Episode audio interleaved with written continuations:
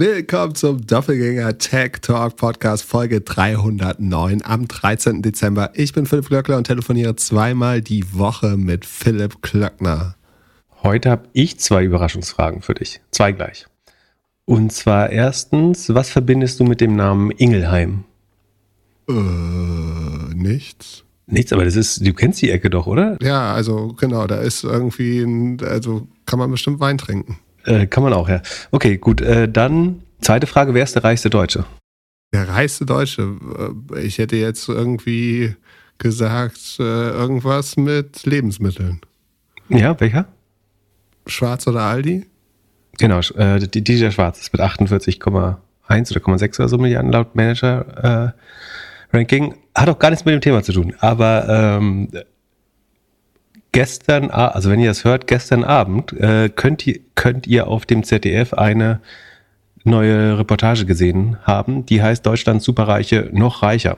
Und zwar erfährt man dort, dass angeblich ähm, Deutschlands Milliardäre noch mindestens 500 Milliarden mehr besitzen, als man bisher angenommen hat. Ne? Also es gibt ja so die Manager-Magazin-Liste und Forbes-Liste ich glaube, Manager Magazin kommt auf rund 900 Milliarden bei den 500 reichsten Deutschen. Und jetzt gibt es aber eine neue Studie und zwar von äh, vom Netzwerk Steuergerechtigkeit und der Hans-Böckler Stiftung des DGB. Ne? Also das sind jetzt Organisationen, die eher sozusagen sozialen Zwecken äh, äh, verhaftet sind. Deswegen ähm, vielleicht ist auch der Mittelwert richtig oder so, aber die behaupten quasi, dass sagen, es nicht nur 900 Milliarden sind, sondern eben bis zu 1400 Milliarden, die superreiche Menschen oder ähm, besitzen könnten. Ähm, allein elf neue Milliardäre hat man, glaube ich, gefunden, die in den bisherigen Listen nicht äh, auftauchen.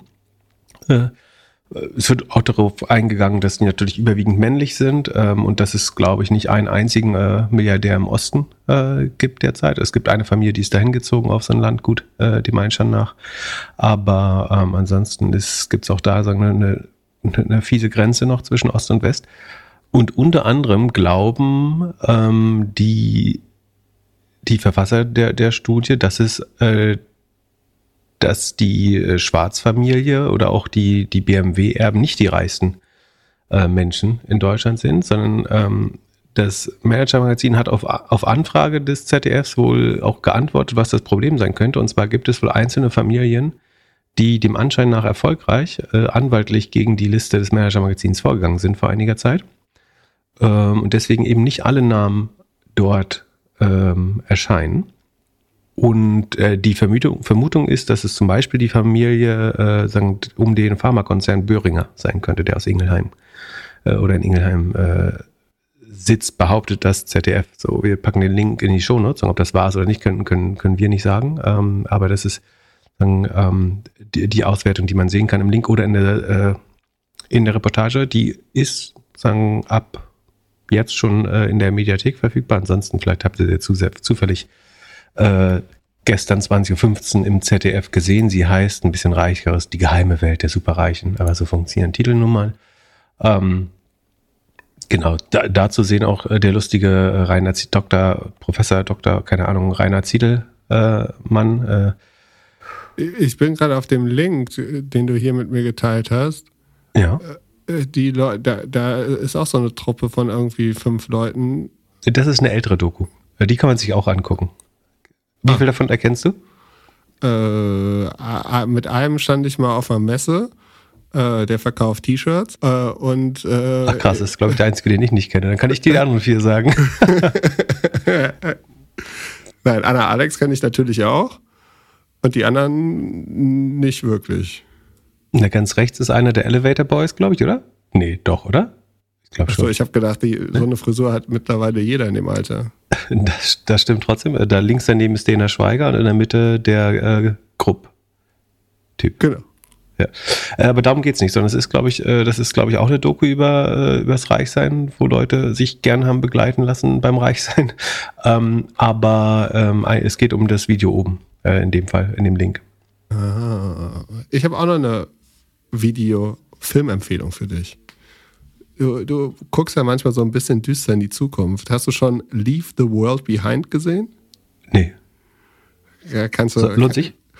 Ja, kannst du dir ein paar Gedanken machen, wie es vielleicht aussehen kann, die letzten Tage auf der Erde. Hast du Extrapolations schon gesehen? Nee. Echt nicht? Du, du kannst es doch äh, bei Apple sogar äh, ganz normal gucken. Guck das mal, wenn, wenn du Bock auf so äh, Dystopien hast. Extrapolation. Relation. Genau. Aufschreiben. Was haben wir sonst noch Schönes für heute? Am Montag scheint Wärmepumpen Montag gewesen zu sein. Gleich zwei Startups haben ihre Seed-Runde verkündet. Autark und Montamo. Und ein Hörer hat uns sofort eine E-Mail geschrieben und gefragt, wie können Produkte für 50.000 Sanitärheizung Klimabetriebe in Deutschland ein VC-Case werden? Ähm, also erstmal Disclaimer, ähm, sagen, bei Montamo, das ist ein sagen, ehemaliger Grillers-Mitarbeiter, äh, bin, bin ich investiert. Äh, sagen, will das auch gar nicht pushen, wir hätten das auch gar nicht besprochen, wenn jetzt nicht die Frage gekommen wäre, beziehungsweise sagen, du jetzt den Wärmepumpen Montag ausgerufen hättest.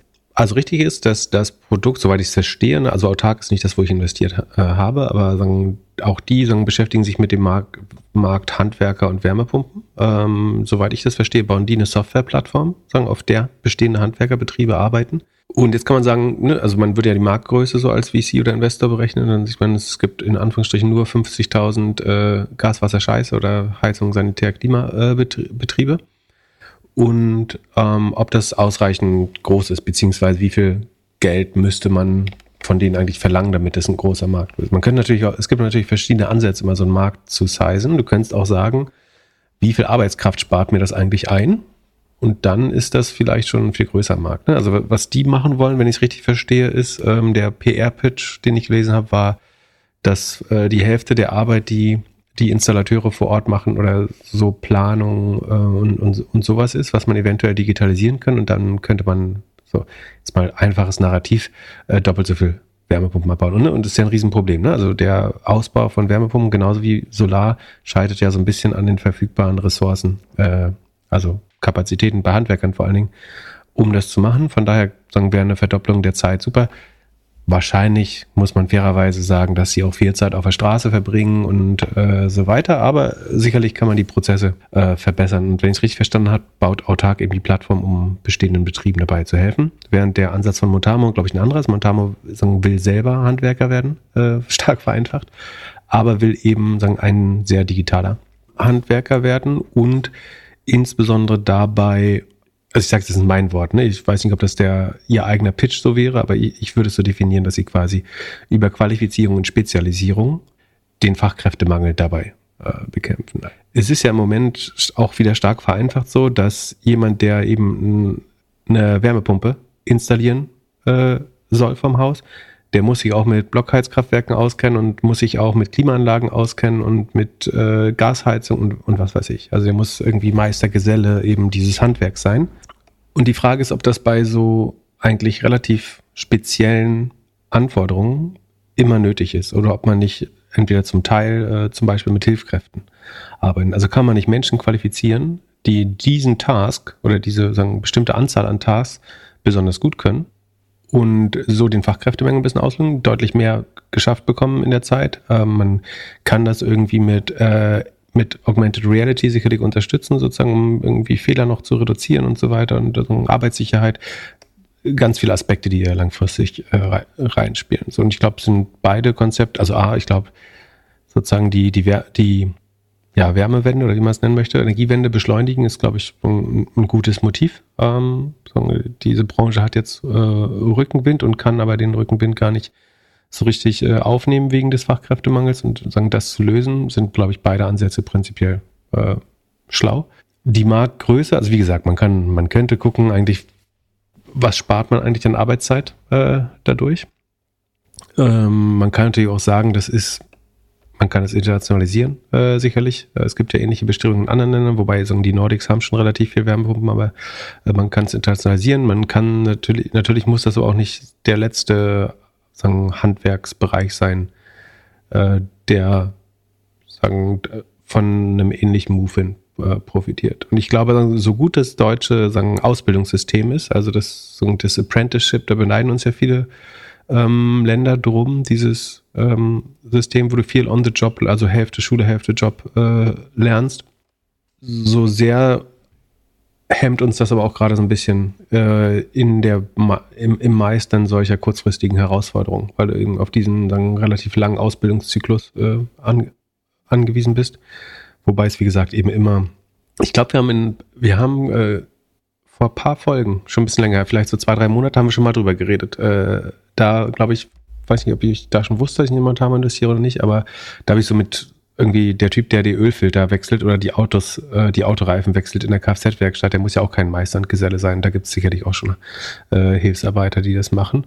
Und sagen Hilfsarbeiter soll hier gar nicht despektierlich klingen, ne? sondern es sind ja sagen, angelernte, qualifizierte Spezialisten eigentlich, sondern ähm, die können diese Sache besonders gut, äh, sagen, spezialisiert und es löst sagen, auch das Problem, also es löst nicht das Problem, aber es ist ein Beitrag sagen, zur Qualifizierung von, äh, von zugereisten oder geflüchteten Menschen, sofern die äh, dann endlich arbeiten dürfen.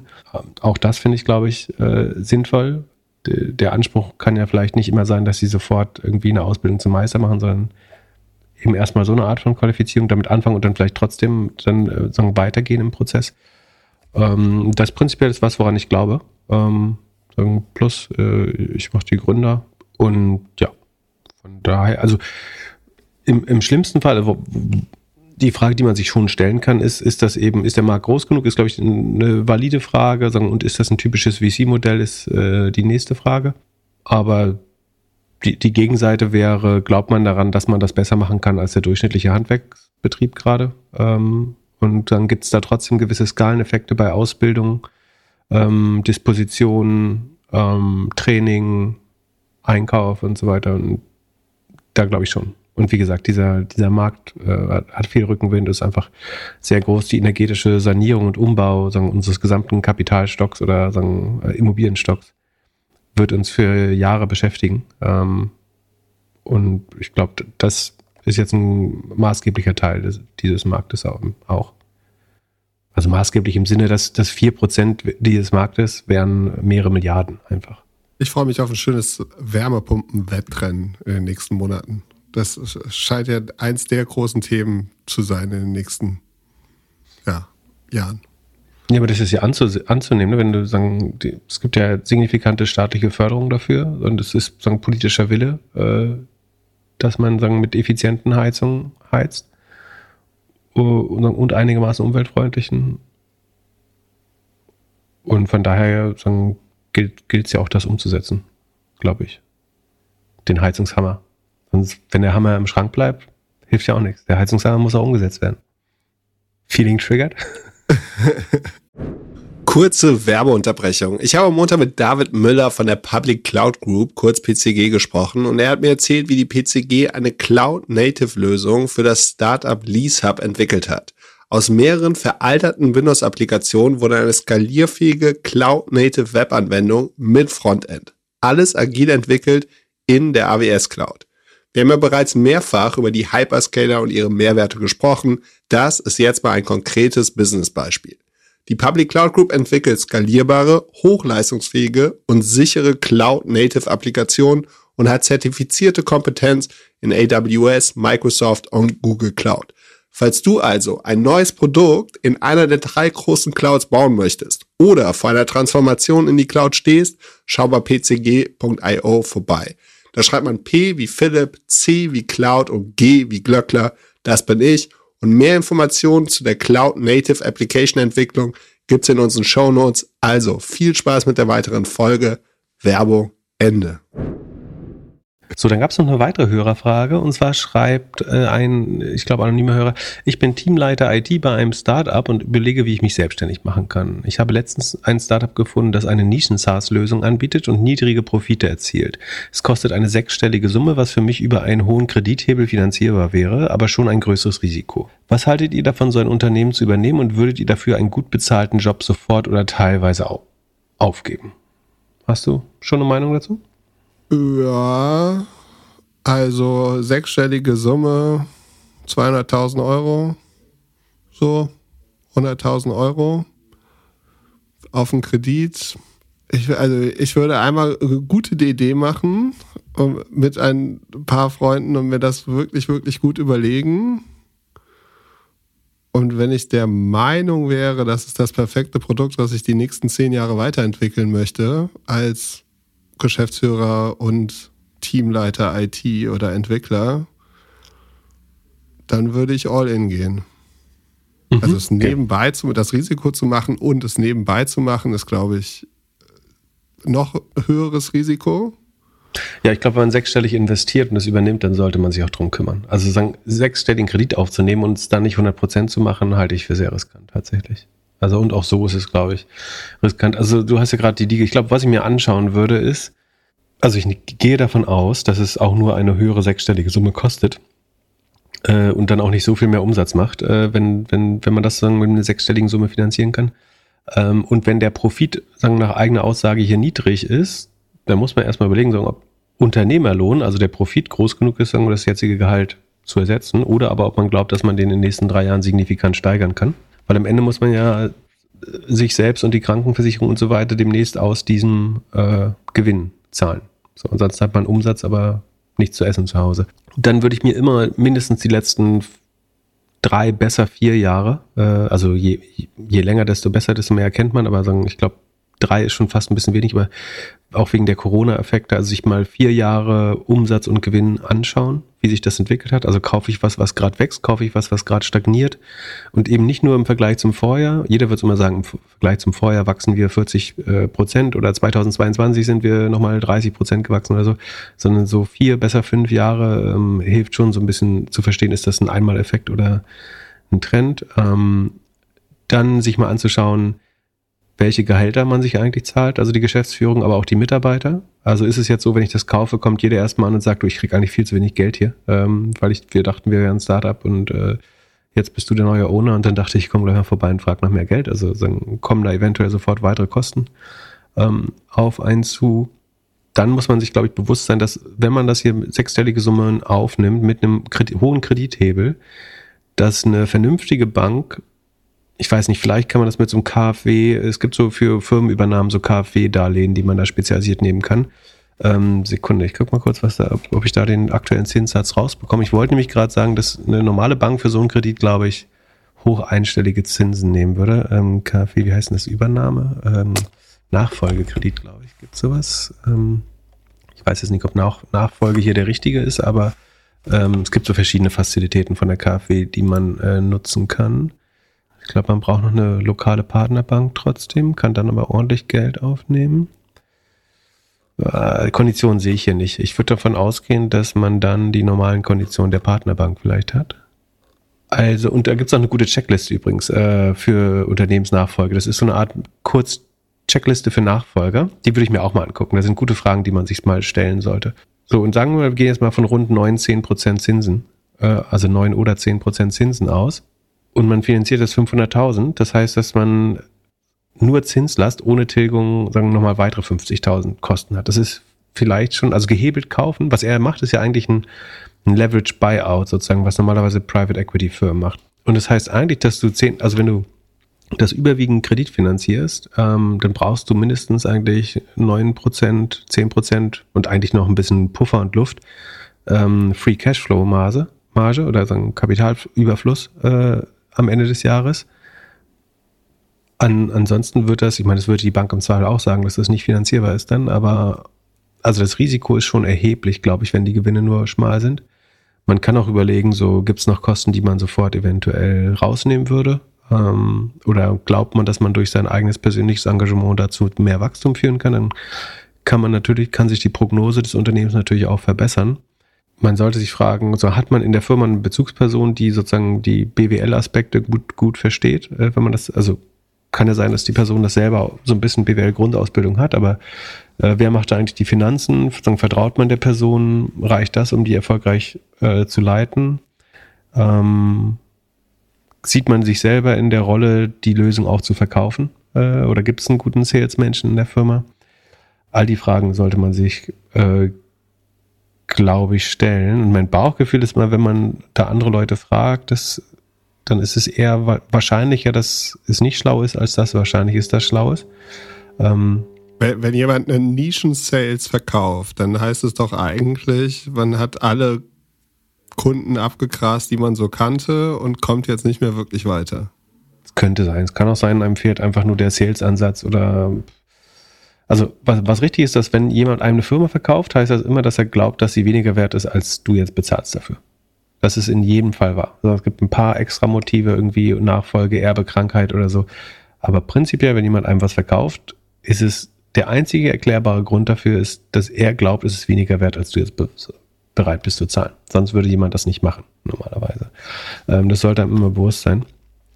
Und ja, wir können das jetzt auch nicht abschließend ähm, beantworten. Also man soll sich mindestens diese Fragen gerade gestellt haben, die wir alle sagen, sagen, im ersten Shot hier sagen, aufgebracht haben. Vielleicht mal versuchen, mit jemandem zu reden, der sowas schon mal gemacht hat im Freundeskreis oder erweiterten Freundeskreis.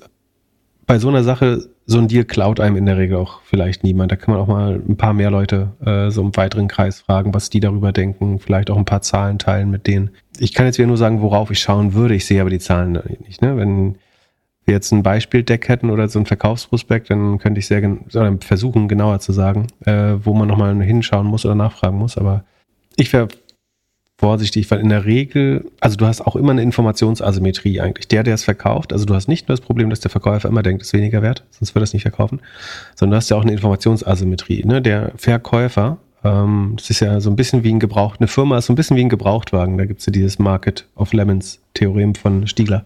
Stieglitz. Stieglitz oder Stiegler? Stieglitz, glaube ich. Ähm, am Ende, der Verkäufer weiß vielleicht gerade, dass drei Leute gedroht haben zu kündigen oder sich eh nicht vertragen oder dass äh, der, der CFO mit seiner Praktikantin schläft oder äh, dass zwei Kunden eigentlich schon gekündigt haben. Die stehen noch im Umsatz drin, aber die haben schon gekündigt äh, und werden nächstes Jahr definitiv nicht mehr bezahlen. Der weiß, was die Churnrate, wenn es professionell geführt wurde, weiß er, wie die Churnrate war äh, oder ob es eine positive Revenue Expansion gibt in dem Modell bei SaaS, was ja nicht ganz unwichtig ist. Ähm, der weiß, ob es effiziente Marketingkanäle gibt oder ob man nur die, die drei Leute, die man zufällig mal auf der Messe getroffen hat, äh, sozusagen signen konnte.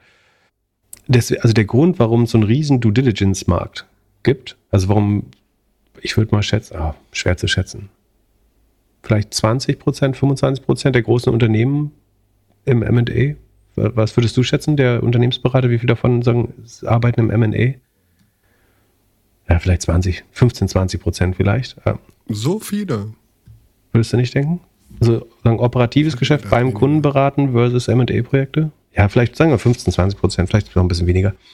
Ähm, aber KPMG entlässt ja zum Beispiel gerade 10 Prozent, unter anderem, weil das M&A-Klima schlecht ist. Also die haben auch viele hausgemachte Probleme, ähm, aber die KPMG oder Ernst Young, einer von beiden, äh, bringe ich vielleicht durcheinander.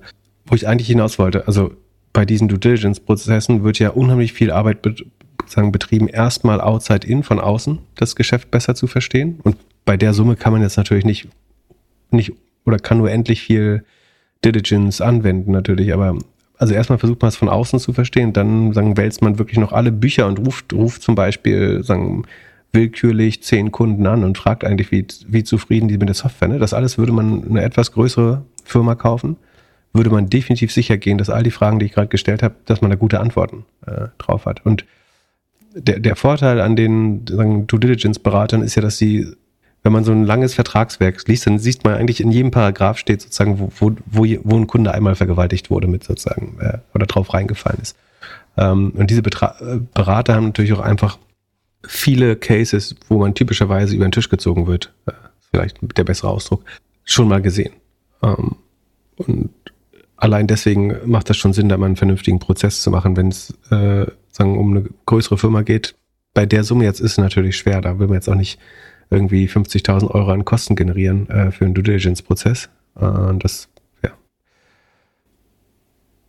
Aber wie gesagt, man sollte zumindest diese Fragen kennen und sich selber mal gestellt haben äh, und idealerweise das auch beantworten können. Äh, oder und man kann sich natürlich auch viele Garantien einräumen lassen. Ne? Das wär, also sowieso sich von einem vernünftigen Anwalt, das hätten wir ganz vorwegstellen sollen, natürlich auf jeden Fall von einem vernünftigen Anwalt, einen Gesellschaftsrechtler beraten lassen und für viele dieser Fragen, also wenn man da keine verlässliche Antwort drauf bekommt oder Zweifeln hat, kann man natürlich auch nochmal ähm, Garantien einfach einräumen, dass man sagt, für den Fall, dass irgendwie die Kündigungsrate, gut, da wird er vielleicht nicht für haften wollen, weil wenn du jetzt die Kunden ver verärgerst, äh, wie auch immer, für, für gewisse Sachen kann man äh, schon, glaube ich, glaube ich, Garantien einräumen lassen. Auch bei so einem kleinen Deal.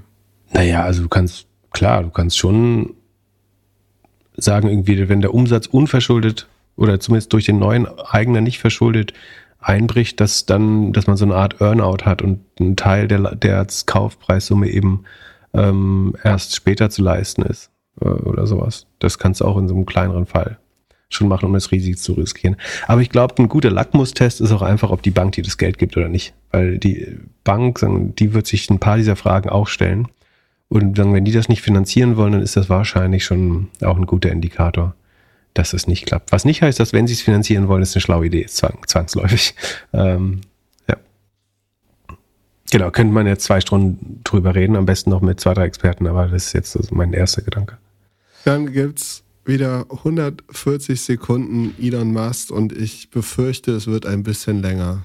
Was das wollte ich gerade sagen, das, das wird in diesem Fall nicht reichen, aber ich versuche mich trotzdem kurz zu fassen. Was gibt's Neues auf X? Erinnerst du dich noch, wer Alex Jones ist? Hat, hat auch schon mal eine Rolle gespielt, glaube ich, in äh äh, relativ unsympathische Medienperson, die äh, irgendwann nicht mehr erlaubt worden ist und zu viel Geld verklagt wurde. Nicht mehr erlaubt worden ist ein schönes Wort für gecancelt. Äh, also der ist aus allen Plattformen eigentlich äh, rausgeflogen. Also Facebook, YouTube, Spotify, Pinterest, selbst YouPorn hat seine Inhalte gelöscht. Spätestens nachdem er im, ich glaube, Dezember 2012, glaube ich, ein bisschen mehr, ja, äh, Dezember 2012 gab es dieses Sandy Hook Massaker wo jemand 20 Kinder, glaube ich, in der Schule erschossen hat. Und er hat sozusagen die Fake News verbreitet oder die sagen, ähm, Verschwörungserzählung, dass das von der Obama-Regierung gestaged, also inszeniert worden wäre, äh, mit Schauspielern, um das Recht auf Waffenbesitz einzuschränken und eine Diktatur äh, zu errichten. Er hat die, die unter anderem die trauernden Angehörigen dieser toten Kinder als bezahlte Lügner diffamiert. Ähm, und also, ja, was un unsäglich ist natürlich, dass Menschen sagen, die gerade ihre Kinder verloren haben, äh, dass man sagt, sozusagen, das sind auch alles nur bezahlte Schauspieler, die da vor der Kamera weinen, so ungefähr, falls sie überhaupt auch vor der Kamera waren. Und äh, meiner Meinung nach richtigerweise wurde er von jeder Plattform äh, gebannt oder fast jeder. Es haben Gerichte den Opfern dieser Diffamierung, also den Familien und einem äh, Beamten, auch über eine Milliarde, ich glaube anderthalb Milliarden an Damages, also Schadenersatz für die Rufschädigung und so weiter und äh, die, die, ähm, den emotionalen Schaden, nehme ich an, ähm, zugesprochen. Das heißt, er ist eigentlich äh, pleite auch. Er hat natürlich, also er hat verdient mit Infowars, ist eine Plattform, verdient er viel Geld, aber ähm, sagen anderthalb Milliarden hat er damit wahrscheinlich nicht gemacht, auch wenn er ansonsten ganz gut äh, davon gelebt hat. Und ähm, Elon Musk hat am letzten Freitag ähm, gefragt, mal wieder Vox Populi, Vox, Vox Dei äh, getweetet und dann weiß, wenn, wenn das so in, dein, in deinen kurzen, wie heißt das, in den Push-Notification aufkommt, also ich habe nur gesehen Elon Musk, Vox Populi, Vox Dei und ich wusste, jetzt kommt eine richtig schlimme Umfrage. So, du, also du wusstest noch nicht, was kommt, du siehst nur, die Poll ist ja im, äh, in der Push-Notification noch nicht drin. Dann klickst du rauf ähm, und siehst, der fragt jetzt, sollen wir Alex Jones wieder auf die Plattform äh, lassen. Und dazu muss man sagen, noch vor einem Jahr war Elon Musk jemand, der, sagen, obwohl er sagen, Twitter schon, gehört ihm vor einem Jahr schon, ja, ne? Ja. Ähm, äh, der gesagt hat, er kann ihm das nicht vergeben, weil er gerade, also er hat damals sagen, mit, mit Verweis auf sein eigenes zehn Wochen altes Kind sozusagen gesagt, uh, I have no mercy for anyone who would use the death of children for gain politics of fame.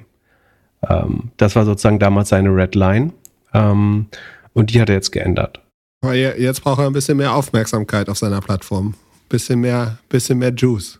Ja, also das sind zwei lustige Aspekte. Ne? Also das eine ist natürlich, vielleicht hat er sich dadurch angreifbar gemacht, weil er sagt ja, er ist Free Speech in dem Fall war es ja nicht, weil es ums Kinder geht. Äh, das, was wieder typische Beispiel ist für Elon Musks Horizont reicht immer so weit, wie es ihn selber betrifft. Äh, also zumindest bei so moralischen Entscheidungen nicht generell hat, sagen, ist er natürlich ein einigermaßen weitsichtiger Mensch oder sagen, einer der weitsichtigsten vielleicht sogar, aber gerade bei solchen ethisch-moralischen Fragen ist er sich ganz oft dann selbst der Nächste. Sagen, und hier hat er sagen, die, das Replatforming von äh, Alex Jones damals mit, der, mit dem Verweis auf irgendwie sein eigenes äh, Schicksal nicht vorgenommen.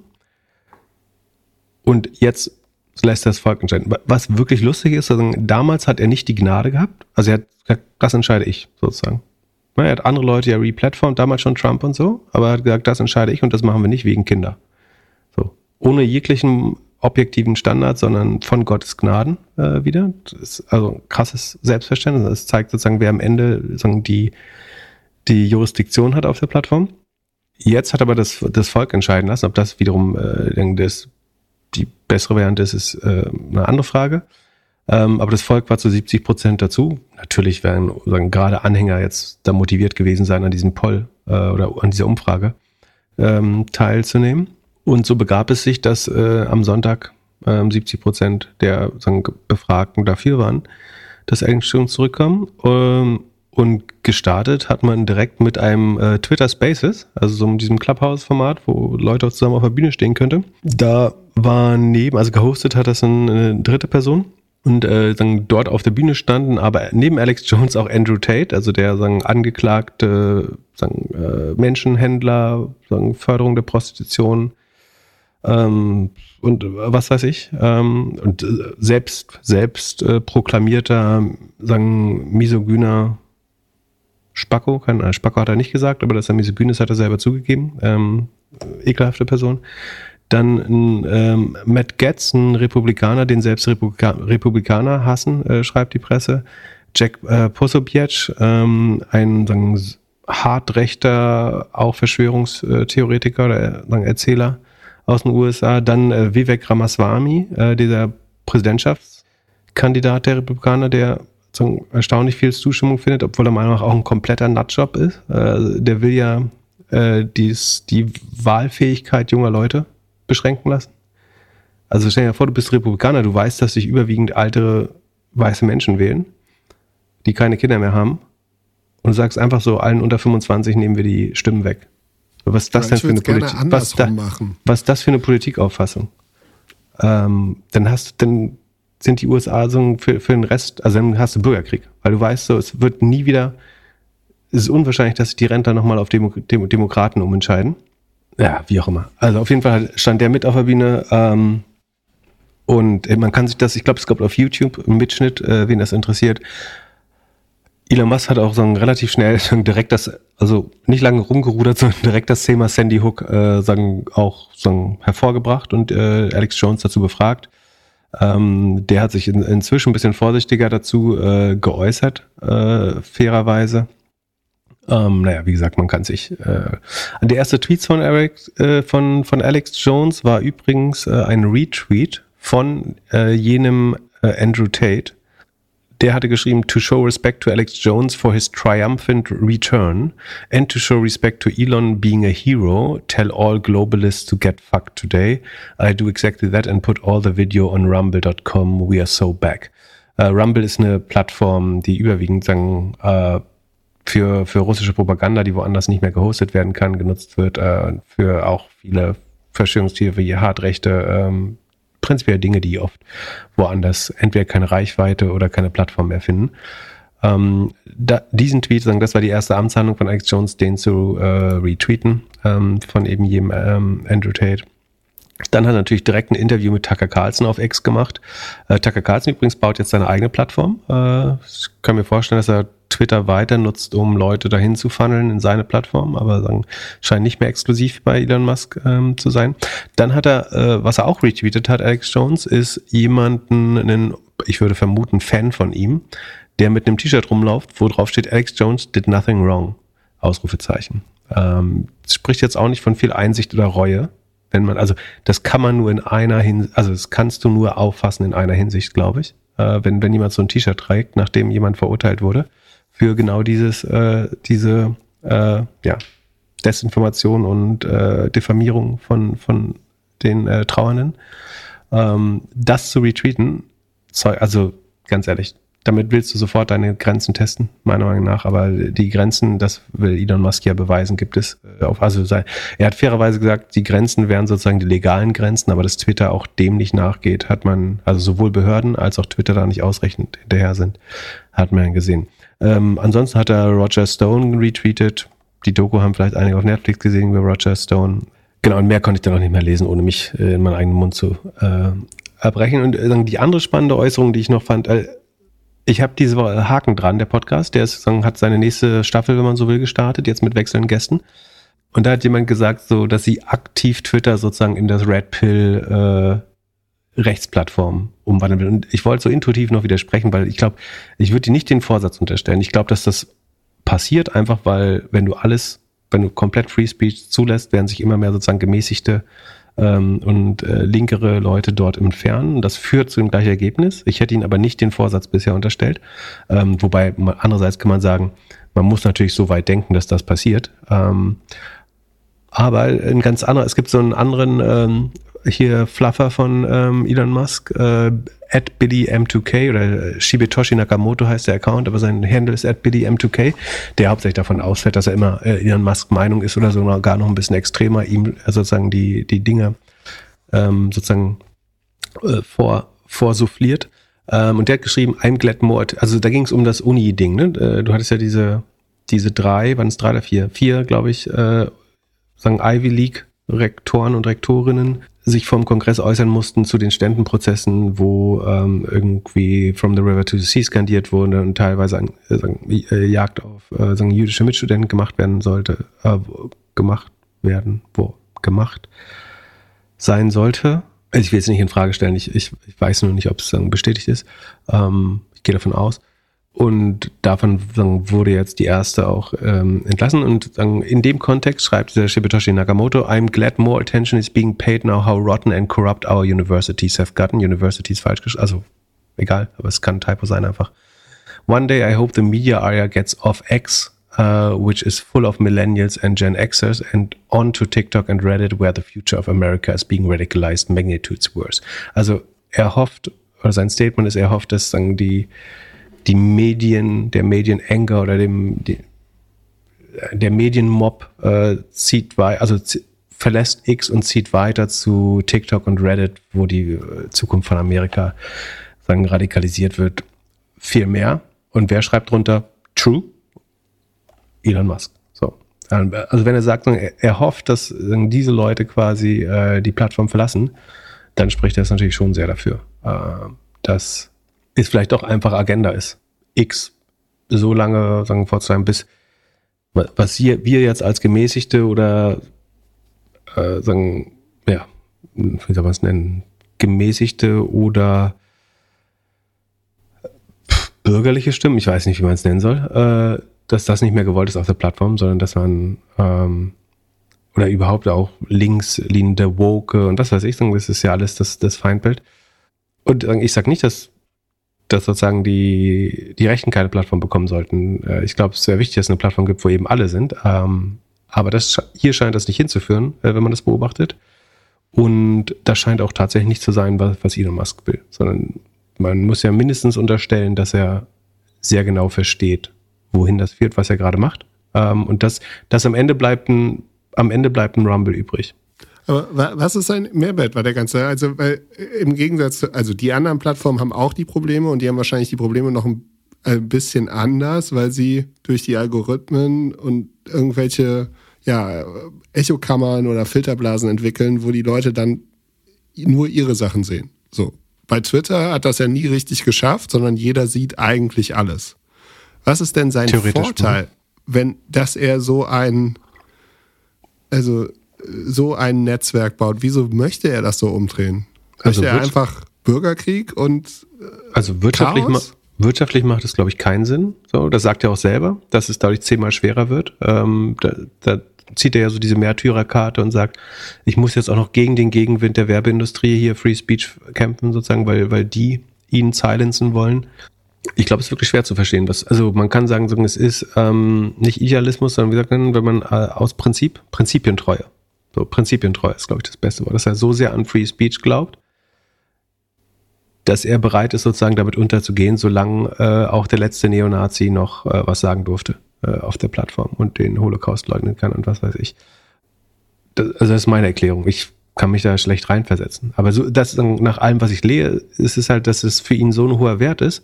Und wie gesagt, man muss immer verstehen, dass in den USA Free Speech sozusagen viel mehr Schutz, einen viel größeren Schutzbereich äh, um, umfasst als äh, unsere Definition von, von freier Rede.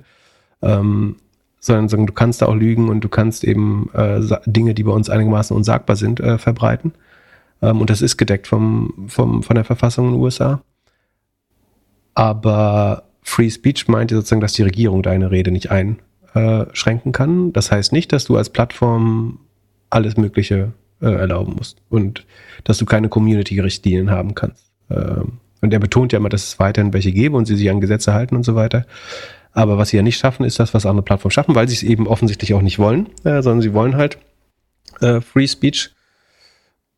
Und mein Gefühl ist, er hat einfach ein bisschen überzogen. Ich äh, habe schon den Eindruck, sozusagen nach den Twitter-Files und so, dass Twitter wahrscheinlich auch ein bisschen, ein bisschen zu viel mit der Regierung zusammengearbeitet oder sagen, zu, also mit, mit zu wenigen Rückfragen oder zu, ja, zu unmittelbar mit der Regierung zusammengearbeitet hat. Ähm, und wahrscheinlich auch eine relativ dünne rote Linie hatte. Gleichzeitig das einfach das komplette Gegenteil zu machen und sagen, hier ist alles sagbar, ich glaube, das, das führt auch äh, nirgendwo hin. Und ich meine, ähm, Kim.com hat noch einen spannenden äh, sagen, Kommentar gemacht, der meinte sozusagen, es sind schlimmere Verbrecher auf Twitter online. Also irgendwie, wenn die Hamas und die Revolutionsgarden des Irans auf der Plattform einen Account unterhalten dürfen. Ähm, warum solltest du nicht, warum solltest jemand bloß, weil er ein verurteilter Verbrecher ist, sozusagen, äh, darunter nehmen? Einerseits hat das Merits, so kann man sagen. Das ist jetzt erstmal nicht ganz einfach, das zu erwidern. Andererseits ist es natürlich eben so, dass jetzt explizit eben für die Verbreitung von Propaganda und Fehlinformation und Diffamierung äh, angegriffen. Also der ist, der ist nicht irgendwie ein Mörder, der, den man wieder in Gesellschaft aufnehmen soll, soll weil der irgendwie eine Stimme haben soll. Es ist jemand, der sein, sein Recht zu publizieren missbraucht hat, äh, aktiv und sagen sehr wissentlich. Und das kann man schon nochmal anders äh, bewerten. Wobei, wie gesagt, äh, fairerweise muss man sagen, es ist, sind schlimmere Institutionen. Wobei, ja, ja, also, ja doch, ähm, sind schlimmere Institutionen äh, auf Twitter auch erlaubt sozusagen und die zensiert man auch nicht. Ja, ist keine einfache Herausforderung. Aber scheint mir nicht der Königsweg zu sein, den er äh, jetzt wählt. Aber das ist nur meine Meinung, man darf gern anderer Meinung sein und kann die dann auf Twitter äußern. Ich, ich finde es äh, brutal, Alex. Also also nicht mal nur ihn wieder zuzulassen. Ich wäre jetzt der Letzte, wenn jemand sagt, so, ich habe meinen Fehler eingesehen. Ähm, ich mache das, also inzwischen glaube ich, und es hat, an, an anderen Stellen sagt er es so, inzwischen glaube ich, das hat wirklich stattgefunden und ich will nicht mehr verbreiten, dass ähm, irgendwie das ein, äh, eine Inszenierung war, Sandy Hook. Aber wenn jemand dann auf die Plattform zurückkommt, äh, mit diesen anderen Figuren da diese Spaces macht und dann sofort wieder Roger Stone und die, die Fans, die ihn verteidigen als unschuldig, retweetet. Also hätte, hätte ich jetzt ein eher kurzes äh, Geduldskabel. Und irgendwie unsere Discord-Member wissen, so bin ich einigermaßen tolerant, glaube ich, eigentlich, was freie Meinung, Äußerungen angeht. Äh, vielen auch zu tolerant. Ähm, aber das müsste jetzt meiner Meinung nach nicht sein. Ähm. Aber irgendwie eindämmen kriegst du es ja auch nicht. Also global über die ganzen Plattformen. Die, äh, also, das ist einfach der Fluch von Social Media. Oder und dem Internet. Ich glaube, der Anspruch darf nicht sein, dass man es 100% eingedämmt bekommt. Aber ich glaube, was schon Sinn macht, ist, sich, also A, zu sagen, dass man es als Problem sieht und nicht als die Lösung. Elon Musk sagt ja, freie Rede ist die Lösung, nicht das Problem, sozusagen. Ähm, während andere sagen, das ist ein Problem und wir versuchen es zu lösen und wir scheitern aber manchmal noch, weil wir, ich würde sagen, nicht genug Geld reinstecken oder nicht genug Mühe. Ähm, also in Facebook oder YouTube, die versuchen es ja wenigstens. Die scheitern auch, weil sie einfach nicht genug Geld in die Hand nehmen dafür, aber die versuchen das zu wenigstens, versuchen das wenigstens zu begrenzen. Oder, oder ein LinkedIn oder so. Da wird zumindest, wenn du das tippst, wirst du erinnerst, dass das offensive sein könnte. Wenn du es trotzdem abschickst, wird es Manchmal hast du so eine Art Shadowban, dass es dann nicht oder nur wenig gezeigt wird. Es gibt ja Lösungen, das irgendwie zu machen. Und wie gesagt, du, du kannst Leute reden lassen, was sie wollen. Ist eine andere Frage, ob du das dann Menschen zeigst, damit die sich drüber aufregen oder ob du es verstärkst, weil weil eine kleine Bubble oder auch eine große Bubble ähm, das geil findet und untereinander stark liked. Ähm, aber solange die Plattformen mit Werbung Geld verdienen, wird das ja nie richtig geregelt werden. Naja, wie lange Twitter mit Werbung noch Geld verdient. Das ja, bei muss, Twitter muss nicht, aber bei, bei, bei, den anderen. Also naja, aber eigentlich Hass klickt halt einfach gut. Die Leute, also ja und nein. Also kontroverse Diskussionen schaffen Reichweite, da hast du recht, und emotionalisieren Menschen und sorgt dafür, dass sie das weiterschicken und in Gruppen teilen, so in Dark Social und so weiter. Das stimmt, aber es ist nicht so, dass Werbetreibende das uneingeschränkt lieben, dass dann ihre Werbung daneben äh, angezeigt wird. Also Werbetreibende hätten eigentlich gern ein positiv emotionales Umfeld äh, mit wenig Hass und aber der gleichen Reichweite, idealerweise sozusagen. Äh, und noch schönen Nutzerprofilen, äh, idealerweise. Aber es ist nicht so, dass die sagen, äh, zünd mal die Welt an und lass die Leute online streiten und wir wollen dann am Ende daneben Windeln verkaufen. So, so einfach ist es, glaube ich, auch nicht. Das sieht man ja jetzt gerade. Es sei denn, man glaubt, dass es auch nur ein Komplott gegen Elon Musk ist, dass die Leute jetzt ihre Werbung zurückziehen. Otto hat heute übrigens einen Account. Äh, da teilen wir die Propaganda äh, gerne. Äh, anderes Statement aus, aus dem Spaces äh, von ähm, aus dem eben beschriebenen Spaces-Raum, wo Alex Jones, äh, Tate und Elon Musk und so drin. Habe ich erzählt, dass Elon Musk auch drin war? Das habe ich gar nicht erzählt, oder? Also Elon Musk war natürlich selber auch drin. Äh, ähm, äh, da hat Alex Jones über eine PR-Firma erzählt und er meint, hat Elon Musk so, call it Propaganda. So, PR ist Propaganda. Nicht vollkommen unwahr natürlich, aber auch so, warum? Why? Warum wieder so ein Narrativ vorantreiben? Naja, auf jeden Fall ähm, hat die, die Otto äh, Firmenleitung halt bekannt gegeben, dass sie auch nach, nach der GLS Bank und vielen anderen ähm, X verlassen. Wozu ich Ihnen gratuliere. Ja, ich bin auch schon seit über einem Jahr weg. So, hat jetzt ein bisschen länger gedauert heute, aber wir zum, also es gibt ja zum Glück nicht je, jede Woche äh, so viel zu erzählen. Das fand ich jetzt aber schon nochmal wichtig, auch für das, für die weitere Richtung äh, der, der Plattform. Ich bin gespannt, wie lange du noch da bist. Ich habe die Tage wieder eine E-Mail bekommen, ob bin, das wirklich du bist, die mit dem Fake-Account eine DM geschrieben hat. Ja, es gibt wieder drei, vier Fake-Accounts. Äh, die werden auch alle, soweit ich das verstehe, regelmäßig gemeldet von ganz vielen treuen Hörern und Hörerinnen. Aber ähm, das hilft ja äh, leider gar nichts. Ähm, weil, weil du mal, natürlich bin ich bei Twitter noch angemeldet. Meine Twitter-Nutzung, würde ich sagen, ist um 90 Prozent zurückgegangen. Einfach weil ich keine vernünftige Art gibt, über TweetDeck das zu nutzen äh, und weil der Informationsgehalt auch sinkt. Und ach so, äh, ist, weißt du was, hast du, hast du bei Instagram, an Instagram hast du auch nicht mehr, ne? Das ist natürlich gesund. Äh, wenn du bei Instagram Ticket eingibst in die Suche, wenn man heute, wenn das wenn man das hört, ist wahrscheinlich Mittwoch, ähm, dann funktioniert das noch. Äh, also du gibst Ticket in die Instagram-Suche ein. Du guckst so gespannt, gleich installierst du es doch wieder, ich sehe schon. Nee. Dann kommt rechts oben ein kleines rotes Symbol. Und äh, wenn man das klickt, ähm, dann erfährt man, dann kriegt man eine Einladung, so eine Art Einladungskarte. Ja, und sagen, wahrscheinlich wird es dann bald eine Alternative äh, auch in Europa geben, die, die wir nutzen können. Was insofern problematisch ist, dass ich glaube, dass das erste, was Threads killen wird, ist die äh, ist Blue Sky und Mastodon in Europa äh, im schlimmsten Fall. Das dann so gut ist, weiß man auch nicht, aber äh, prinzipiell freue ich mich über jede Alternative. Ähm, eigentlich ist das ja so der Markt, den Scott Galloway immer so ein bisschen beschreibt, dass wenn du Konkurrenz hättest und kein Monopol, dann gibt es halt, dann wird es Firmen geben, die konkurrieren und einer sagt halt, ich möchte gern äh, irgendwie das Zuhause von Verschwörungstheoretikern äh, und Ultrarechten sein und andere sagen halt, wir möchten irgendwie ein zivilisiertes Wohnzimmer sein, äh, wo man sich vernünftig unterhalten kann. Und andere haben vielleicht ganz andere Ideen ähm, oder machen ein Reddit oder ein 4chan oder was auch immer. Und ja, von daher glaube ich, dass prinzipiell Konkurrenz dem, dem Ganzen gut tut. Und einfach weniger Social Media ist keine Lösung? Ja, das würde für mich weniger Informationen. Irgendwo muss ich meine Informationen herbekommen. Was soll ich stattdessen machen? Ich habe nicht die Zeit, irgendwie Zeit zu lesen wie du. Nein, Spaß. Ähm, aber ähm, ich muss mich ja schon irgendwo ähm, effizient informieren. Ist die Frage, ob es so effizient ist, wenn du da sitzt und dann auf einmal eine Stunde in Alex Jones irgendwie investierst. Das habe ich jetzt nur für die, für die Hörer, für den Kontext gemacht. Ansonsten würde ich mich mit dem so wenig wie möglich beschäftigen. Ähm, ich, also was ich definitiv nicht mehr mache, ist auf Twitter mit irgendwelchen Leuten zu diskutieren. Äh, und ich habe, ich gucke mal, was mein letzter Post war. Ich habe, mein letzter Post, der kein Retweet war, ist, ich würde sagen, eine Woche her. Ich gucke mal kurz, Sekunde. Ähm, Aber du bist zahlender Kunde. Ach schön, der Christoph, Christoph Röhl war mit dem kein Spekulant auf dem, auf dem Weihnachtsmarkt. Das, auf das Foto freue ich mich jedes Jahr auch. Was wolltest du sagen? Ich bin was? Du bist zahlender Kunde, oder? Ja, aber auch mehr, weil ich es verstehen muss, äh, als weil, jetzt aus Überzeugung. Aber wie auch immer, das ist jetzt Go Ads Free with Premium Plus. Siehst du, jetzt wollen sie leider mehr Geld von mir.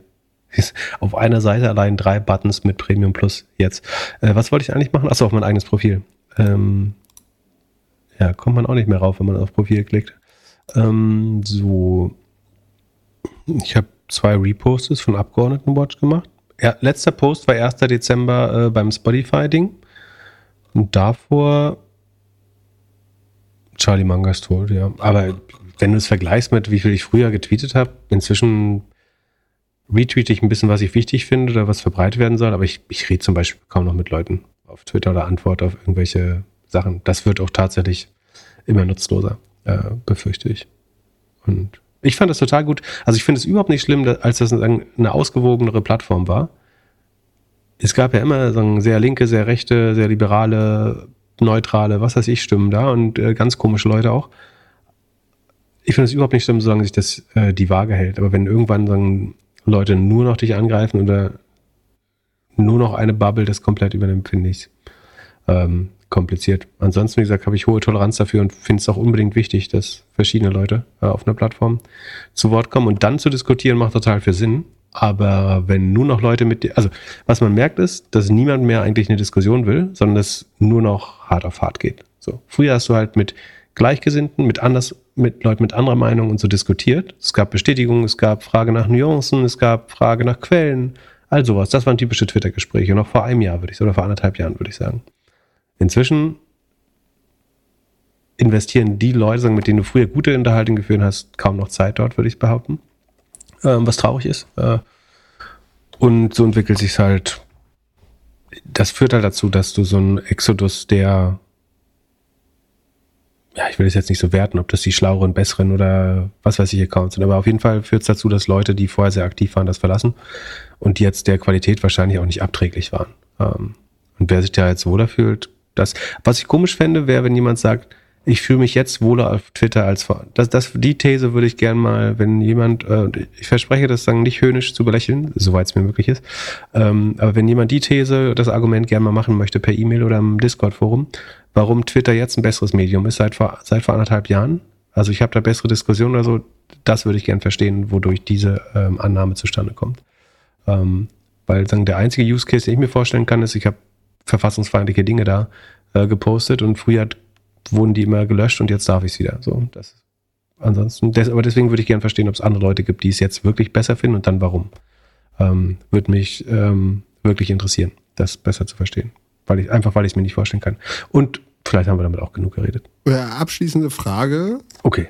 Wenn Free Speech in Amerika so wichtig ist, aber in Europa anders gehandhabt wird, kann es dann nicht sein, dass es einfach abgeschaltet wird in Europa? Also verschiedenste Quellen weisen ja immer wieder darauf hin, dass sie eigentlich gewissen rechtlichen Anforderungen nicht nachkommen. Also du meldest Dinge, die ungesetzlich sind und Twitter reagiert nicht. Äh, also nicht nur umgehend, sondern teilweise auch gar nicht äh, darauf. Und theoretisch, nach meiner Rechtsauffassung, hättest du die Grundlage, das auch heute zu verbieten, so wenn das Justizministerium äh, oder die EU da aktiv werden möchte. Ähm, Gleichzeitig will ich schon sagen, dass es eben nicht so einfach ist, jetzt jeglichen Rechtsmissbrauch da äh, zu unterbinden. Und man muss auch eben unterscheiden, ob irgendjemand nur was gepostet hat oder ob das dann auch eine Million Menschen gesehen haben. Ähm, oder ob der CEO selber auf der Plattform der größte User ist und antisemitische Posts verbreitet und bestärkt. Aber ich glaube, was ich mich gefragt habe, ist, sagen, wenn du auf Politik nicht vertraust, weil du kannst einfach sagen, es hat bisher nicht funktioniert, warum soll das jetzt funktionieren? Wer hat eigentlich die meiste Power, das Ding zu beenden oder zu kippen? Ich sehe noch einen anderen, ich würde jetzt mal weißer Ritter ein bisschen äh, zugespitzt sagen. Naja, Ein, einer der, der reichsten Männer der Welt wahrscheinlich. ja gut, der kümmert sich offensichtlich um, aber Apple könnte halt mal sagen, jetzt reicht's. So, Schluss damit. Ich glaube, natürlich haben die ein bisschen Angst. Äh, ich kann mir vorstellen, dass sie dann auch sich der eventuell negativen Konsequenzen bewusst sind, dass Leute dann sagen, ihr seid auch Teil der Woke äh, Verschwörungen und was weiß ich. Aber Apple könnte eigentlich sagen, solange ich die App aufmache, die Twitter-App, und also es ist ja schon, es gibt ja Not Safe for Work Content auf Twitter. Also du kannst da ja irgendwie Muschis, Pimmel, Arschlöcher, was weiß ich, äh, posten. Ähm, aber ich glaube, sie dürfen nicht im normalen Feed erscheinen, sondern ich muss den Accounts dann so gezielt folgen oder so. Ich glaube, das ist im Moment die Regelung. Weil eigentlich darf es ja, deswegen hat Instagram keine Nippel, nicht weil Instagram prüde ist, sondern weil sie dann nicht im App Store sein könnte. Zumindest ist das mein letzter Stand. Ähm, wenn es falsch ist, kann man das gern berichtigen. Apple könnte natürlich auch mal sagen, so, hey, was bei Twitter so an, an Hate Speech abgeht und so und dass das teilweise im normalen, im normalen Feed erscheint, das ist eigentlich unsere rote Linie. Ähm, und ich hielte Apple da rein theoretisch für eventuell effektiver als äh, Regierungshandeln. So traurig das auch ist. Ähm, Mit aber natürlich absprechen, dann, das zu machen, dürften sie nicht, ne? nee, die dürfen sich nur absprechen, keine Suchmaschine zu bauen. Ähm, nee, natürlich, dann könntest du auch noch auf Android ausweiten, aber ich glaube tatsächlich, dass Apple reichen würde, weil damit, ja, ich meine, du könntest es ja weiter sogar übers Web nutzen. Ja, bloß weil du es vom App Store rausschmeißt, wäre es ja noch nicht mehr komplett. Aber ich glaube, ja, ich meine, was gewinnt Apple dadurch? Das, das wäre auch nur Idealismus oder ein Prinzipienkampf. Äh, Apple hat da wenig zu gewinnen, fairerweise, ähm, außer Prinzipientreue. Ähm, und es gibt natürlich schon theoretische Schaden. Und du willst so einen, so einen äh, Kampf nicht anfangen, wenn du, du kennst, kannst sozusagen den Ausgang nicht kennen. Äh, es wird definitiv ich glaube jetzt nicht, dass Leute ihr iPhone verbrennen auf der Straße ähm, und sich einen, einen Huawei holen deswegen, obwohl so dumm wie die sind, weiß man nicht. Ähm, naja, aber ich glaube, theoretisch könnte, könnte Apple eine äh, ne, ne Lösung sein. Aber es, ich sehe nicht genug Gründe, dass sie es machen, ehrlich gesagt. Aber wenn du dir anschaust, was schon bei kleineren Marken passiert ist in der Vergangenheit, irgendwie, also es gab da irgendeine Biermarke, die so ein bisschen politisch wurde und alles und, und irgendwie ja, Sportmarken, bei denen dann irgendwie eine Woche ein Shitstorm passiert ist oder länger. Ja, aber die wissen natürlich auch, dass sofort die Free Speech Call rausgeholt wird. Dass sie dann der Mitzensor sind angeblich. Bei kleineren Netzwerken haben sie es doch mal gemacht, oder? Also äh, es gab doch irgendeine so App, die sie nicht zugelassen haben. Also ich bin mir sicher, dass, also ich bin mir nicht sicher, aber ich, ich würde vermuten, dass vielleicht Rumble oder sowas auch nicht verfügbar ist im App Store. Ähm, oder es gibt so ein paar wacke Apps, äh, die so Desinformation verbreiten, die zum Beispiel, ist Breitbart zum Beispiel im App Store oder so. Äh, Infowars würde ich vermuten auch nicht. Also die wurden wirklich fast überall deplattformt. Äh, von daher ist es nicht unmöglich. Aber Und ich meine, Uber war auch mal kurzfristig oder wurde ermahnt, dass sie sich ein bisschen mehr an die Regeln halten sollten. Ja. Aber das war vielleicht eher wegen Zahlung oder so? Nee, ich glaube wegen Daten oder sowas. Ja, okay, ich befürchte, wir werden das heute nicht mehr lösen. Ja, aber wir, wir bleiben bei einem ähnlich negativen Thema. Sven hat uns eine Mail geschrieben und gefragt, was passiert, wenn ihm jemand sein Depot hackt? Also irgendjemand seine Zugangsdaten bekommt. Tragen die Banken solch einen Schaden mit? Ja, gute Frage. Also ich weiß auch nicht verlässlich und man sollte im Zweifel das auf anwaltliche Hilfe vertrauen oder deren Aussagen. Mein Verständnis ist, dass auch nicht 100% geklärt ist. Also die, also A, muss man unterscheiden zwischen gehackt oder wahrscheinlicher ist ja der Fall, dass du Opfer von Phishing, Skimming, Farming und wie das alles heißt wird. Ne? Also dass jemand dein Passwort klaut oder deine PIN abfängt über, über so diese SIM-Dubletten, die man bauen kann. Dann, also die, die Grundaussage ist, dass der Kunde bei sogenannten nicht autorisierten Zahlungsvorgängen nur dann haftet, wenn er vorsätzlich oder grob fahrlässig handelt. Das ist Paragraph 675 Absatz 3 BGB. Ähm, bei leichter Fahrlässigkeit des Kunden müsste das Kreditinstitut die Kosten äh, übernehmen. So, ich würde sagen, grob fahrlässig ist, sagen wir mal, du lässt dein Handy ungesichert und mit dem PIN auf der Rückseite kleben auf einer Parkbank liegen. So, das würde ich sagen, ist grob fahrlässig. Wenn du Passwort und sagen Two-Factor Authentication Mittel an, am gleichen Ort hast oder ähm, leicht fahrlässig könnte man vielleicht sagen, ist, wenn du gar keine Two-Factor äh, hast. Vielen Dank übrigens für denjenigen, der mich darauf hingewiesen hat. Es gibt keine Authentification, sondern Authentication im Englischen. Ähm, Versuche ich mir anzugewöhnen, kann aber durchaus passieren, dass ich es noch ein paar Mal falsch sage. Also, wie gesagt, Vorsatz ist sowieso klar, dass du da, also wenn du die Bank jetzt mit Absicht betrügst, also sagst deinem, deinem Nachbarn hier, brech mal meinen Account ein und äh, schieb die Aktien zu dir rüber.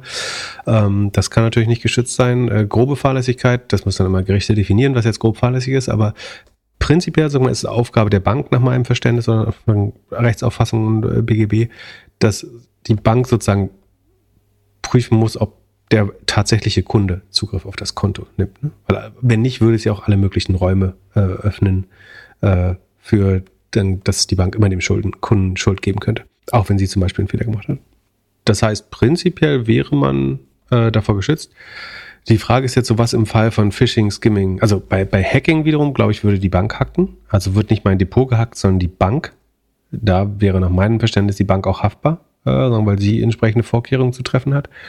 Ähm, und was ist jetzt der Fall? Jemand gibt sich als meine Bank aus, zum Beispiel ruft mich an äh, im Namen vermeintlich meiner Bank oder schreibt mir so eine E-Mail äh, und dann wird mein Passwort äh, geklaut. Dann ist es eben dieser Streitfall und es gibt Urteile sozusagen in, in beide Richtungen. Ähm, es gibt Urteile, die sagen, geben der, der Bank recht. Äh, die Bank wird immer erstmal versuchen, den Kunden sozusagen haftbar zu machen. Ähm, wie gesagt, aber theoretisch ist der, die Aufgabe der Bank, das äh, sicherzustellen. Prinzipiell sollte man vor allen Dingen versuchen, diesen Fall zu verhindern. So die gängigsten Wege dafür sind halt definitiv so viel Authentification-Möglichkeiten zu nutzen, wie es geht. Sagen, gute Broker und Banken haben entweder eine Authentification-App oder Fototannen, SMS-Tannen, ähm, wie gesagt, SMS-Tannen kann man theoretisch, glaube ich, mit diesen äh, SMS-Dubletten abfangen. Das ist nicht 100% sicher, aber ähm, du brauchst ja zwei Zugänge. Ne? Und wenn du ein gutes, wenn du ein vernünftiges Passwort am Computer hast, ähm, dann sollte es eigentlich die Wahrscheinlichkeit, dass du sowohl das Passwort hackst als auch die, S, äh, die SIM, brauchst du schon sehr viel Social Engineering für, also dass jemand sich in dein Privatleben mehr oder weniger reinwurschtelt. Ansonsten, äh, ich kenne ehrlich gesagt nicht viele Fälle, wo das passiert ist. Vielleicht ist das auch der Grund. Also der Nutzer hat ja geschrieben, dass er äh, nicht rausgefunden hat, äh, dass im Netz nicht rausfinden konnte, was da der Fall ist. Ähm, ich kenne jetzt auch noch nicht Fälle, wo das passiert ist. So Phishings, also für, für Bankkonten gibt es unheimlich viele Beispiele. Ne? Da gibt es oft eben Rechtsprechung, dass die Banken äh, dafür Sorge tragen müssen. Ähm, und eben die Unterscheidung in grob fahrlässig und äh, ähm, gering fahrlässig. Ja, aber zum Beispiel ein spannendes Urteil ist auch, dass du einen Virenschutz haben musst. Also wenn du es durch, äh, durch einen Keyword-Logger oder so bekommst äh, du hättest dich davor schützen können mit dem Standard-Virenschützer, ähm, gab es auch ein Gericht, das entschieden hat, dass das dann schon äh, grob fahrlässig wäre, keinen Virenscanner zu haben, offenbar. Genau. Und ansonsten wissen wir sozusagen Aktien, nee, aber die, das war nicht die Frage, ob Aktien sicher sind, sondern so, es geht wirklich nur darum, wer das Risiko trägt. Aber wenn es soweit ist, sollte man auf jeden Fall einen Anwalt äh, einbeziehen. Ähm, das dritte Mal Anwalt in dieser Folge. Anwalt, nicht, Anwalt, Anwalt. Es ist nicht 100% gesichert, dass die Bank recht hat, wenn sie sagt, sie zahlen das nicht, sondern äh, allein bei der Summe, die hier im Raum steht, lohnt sich das definitiv, äh, einen Anwalt äh, hinzuzuziehen. Seit letzter Folge wurde besprochen, äh, dass Gemini wohl tatsächlich so ein bisschen rumgetrickst hat bei dem Video, also Google bei dem Gemini-Video. Was gibt es sonst noch für News von Google? Äh, äh, ja, ich finde äh, ganz meine These ist, was noch viel zu wenig besprochen ist. Äh, ich habe es in einem anderen Podcast, glaube ich, mal oder bei einer Vorlesung mal gesagt, aber ähm, was viel zu wenig besprechen wird, ist die äh, besprochen wird, ist die Einfluss, der Einfluss. Bin so aufgeregt, ist der Einfluss von AI auf Science Wissenschaft selber. Ähm, also wir reden immer so direkt darüber, ob das jetzt Buchhaltung, Marketing oder äh, Programmierung am meisten sagen Effizienzgewinn bringt. Aber ich glaube, das Spannendste ist nicht das obwohl doch, ich finde ich persönlich finde es eigentlich das Spannendste, sozusagen, wie Wissenschaft akzeleriert wird, äh, beschleunigt wird durch AI. Und es gibt dieses Beispiel, dass AI ja neue, das war mein, mein Lieblingsbeispiel, sozusagen, es gibt diese multiresistenten Keime, ne? Und äh, wir haben nur, äh, haben eigentlich, eigentlich haben die Keime gerade gewonnen. Es gibt zu wenig Breitbandantibiotika, äh, die, auf die die noch reagieren. Also es sind diese MSRA-Keime, ne, äh, also Krankenhauskeime nennt man sie auch, oder so, so multiresistente Keime halt, die auf keinen, die mit keinem Standardantibiotikum mehr zu bekämpfen. Es gibt dann ganz wenige, ganz teure, die noch helfen und selbst da gibt es teilweise resistente Keime. Und AI hat jetzt aber Kandidaten zum Beispiel gefunden, mehrere Kandidaten, sagen, die nochmal ganz neue äh, Antibiotika sein könnten, die man da einsetzen kann. Ähm, und ein anderes gutes Beispiel ist, sagen, für eine ganz ähnliche Wirkungsweise, ähm, dass DeepMind mit einem Modell, das GNOME heißt, 2,2 Millionen kristalline Strukturen sozusagen gefunden hat. Also ein Unterbegriff der sozusagen Materialwissenschaft. Also einfach gesagt, du hast ja die, keine Ahnung, wie viele Elemente es derzeit gibt, 350 oder so. Ich weiß nicht, wie groß das per Periodensystem ist. Es wird ja immer größer, weil irgendwelche radioaktiven Isotope zerfallen oder erscheinen oder was weiß ich. Äh, aber so rund, ich glaube zwischen 200 und 400 muss es sein, oder? Jetzt gucken wir. Anzahl Elemente, können wir jetzt auch wieder Bart fragen, aber hä, 118? 118 ist doch viel zu wenig. Wirklich nur 118? Ich hatte das Gefühl, das wäre schon viel größer inzwischen. Bin ich doch nicht so alt. Kommst du denn darauf? Weil ich dachte, dass da unten immer wieder neue erfunden werden. Also das oben verändert sich nicht, die Metalle und Nichtmetalle und so, das verändert sich alles nicht so doll. Aber es gibt doch da unten immer die radioaktiven Isotope, die äh, Lanthanide oder wie das heißt und äh, Actini, Actinide oder so, keine Ahnung. Na gut, also dann sind es tatsächlich nur 118 Elemente, das ist ja beruhigend. Dann, aber, also du kannst diese Elemente nur beliebig oft kombinieren. Ähm, nee, also du kannst sie eben doch sehr, sehr, sehr oft kombinieren, weil sie können ja auch sagen, wobei Salze immer sagen, ein bestimmtes äh, Paar ist. Also Salze sind jetzt nicht, oder nee, kristalline Strukturen heißt es ja. Das heißt ja nicht nur Salze. Äh, wie auch immer. Also aus diesen 118 Elementen kannst du unheimlich viele verschiedene Kombinationen machen. Da hat jetzt äh, Google DeepMind, wie gesagt, 2,2 Millionen hypothetische oder theoretische kristalline Strukturen, die stabil sind. Also wo die Elektronen so wahrscheinlich schweben, dass das eine stabile Verbindung eingehen kann, auf die die Menschheit quasi noch nicht gekommen ist oder die wir noch nicht, noch nicht wirklich live synthetisiert, die wir noch nicht entdeckt haben irgendwo und die wir auch noch nicht selber synthetisiert haben. So. Sagen wir mal, wir kennen irgendwie Kaliumpermanganat, aber wir haben noch nie Kalium mit, keine Ahnung, kann ich mir jetzt nicht ausdenken, mit irgendwas, was wir haben noch nie Kalium mit Sauerstoff und äh, jetzt muss ich wieder eins aussuchen äh, und Wolfram zusammen. So, wir wissen nicht, ob das, ob es eine stabile Verbindung von Kalium, Wolfram, Osmium, Iridium und Stickstoff gibt. So, aber vielleicht kann man die bauen äh, und sagen die, also aufgrund des Elektronenmodells äh, der Atome kannst du schon rausfinden, ob die einigermaßen stabil sind und zusammen, zusammenpassen. Ähm, nach sagen meinem Verständnis dieses Artikels. Und äh, so, wir packen den auch in die äh, Shownotes. Bisher waren, also es sind 45 mal mehr Kombinationen, als der Menschheit bisher bekannt waren. Also 50 oder 45 x mehr theoretische kristalline Strukturen. Und wie gesagt, ne, es gibt ja was ähnliches bei Eiweißen, ne? Die können auch sehr, sehr langkettig und komplex werden. Und äh, da kannst du ganz neue äh, entdecken. Und das sollte Pharmakologie, aber auch Ernährung, äh, Materialwissenschaften, wie gesagt, achso, äh, für die, ist natürlich super wichtig für die Energiewende auch, ne? Weil du, wir haben ja so die in Batterien das Problem mit Lithium oder Natrium und so die Sachen, die entweder sehr knapp sind oder sehr umweltschädlich. Ähm, und man kann zum Beispiel auch ganz neue leitende Materialien äh, finden damit, die vielleicht viel einfacher zu synthetisieren sind, als irgendwie Lithium in Argentinien aus irgendwelchen Gebirgsbächen zu waschen oder so. Oder aus dem mittelrheinischen Graben oder wo die das da überall rausbuddeln wollen. Und wenn man überlegt, also wie viel Anwendung, wenn man davon nur ausgeht, also nur das Antibiotika-Beispiel, das Eiweiß-Beispiel und das mit den äh, Kristallen jetzt. Ähm, ich glaube, es gibt noch so viel, was vorher einfach nicht skalierbar durchprobiert. Also äh, früher hätten ja, keine Ahnung, wie willst du das machen? Früher hätten Tausende von Chemikern oder Physikern quasi diese, diese Atommodelle äh, da durchrechnen müssen, ob das zufällig eine stabile Verbindung ist und hätten es dann noch äh, sozusagen im Labor versuchen müssen herzustellen und ohne zu wissen, was der Weg ist, das zu synthetisieren vielleicht. Ähm, und jetzt kannst du einmal sehr schnell super skalierbar schauen, ob das ein stabiles ähm, Konstrukt, Molekül ist. Ähm, und dann kannst du vielleicht sogar noch raus äh, simulieren, wie du es synthetisieren kannst. Ähm, ja, finde ich beeindruckend. Ähm, und wie gesagt, finde ich eigentlich gerade den spannendsten Aspekt von AI. Noch nicht mal so der Business Use, sondern wie bringt uns das wirklich in der Forschung weiter. Das ist ja auch so eine Hypothese, Hypothese der sozusagen der ähm, Singularity ist ja, dass auf einmal, also dass du auf einmal eine Sprunginnovation hast, dass tausend Sachen, die die Menschheit vorher nicht verstanden hat, auf einmal möglich und äh, nachvollziehbar äh, werden.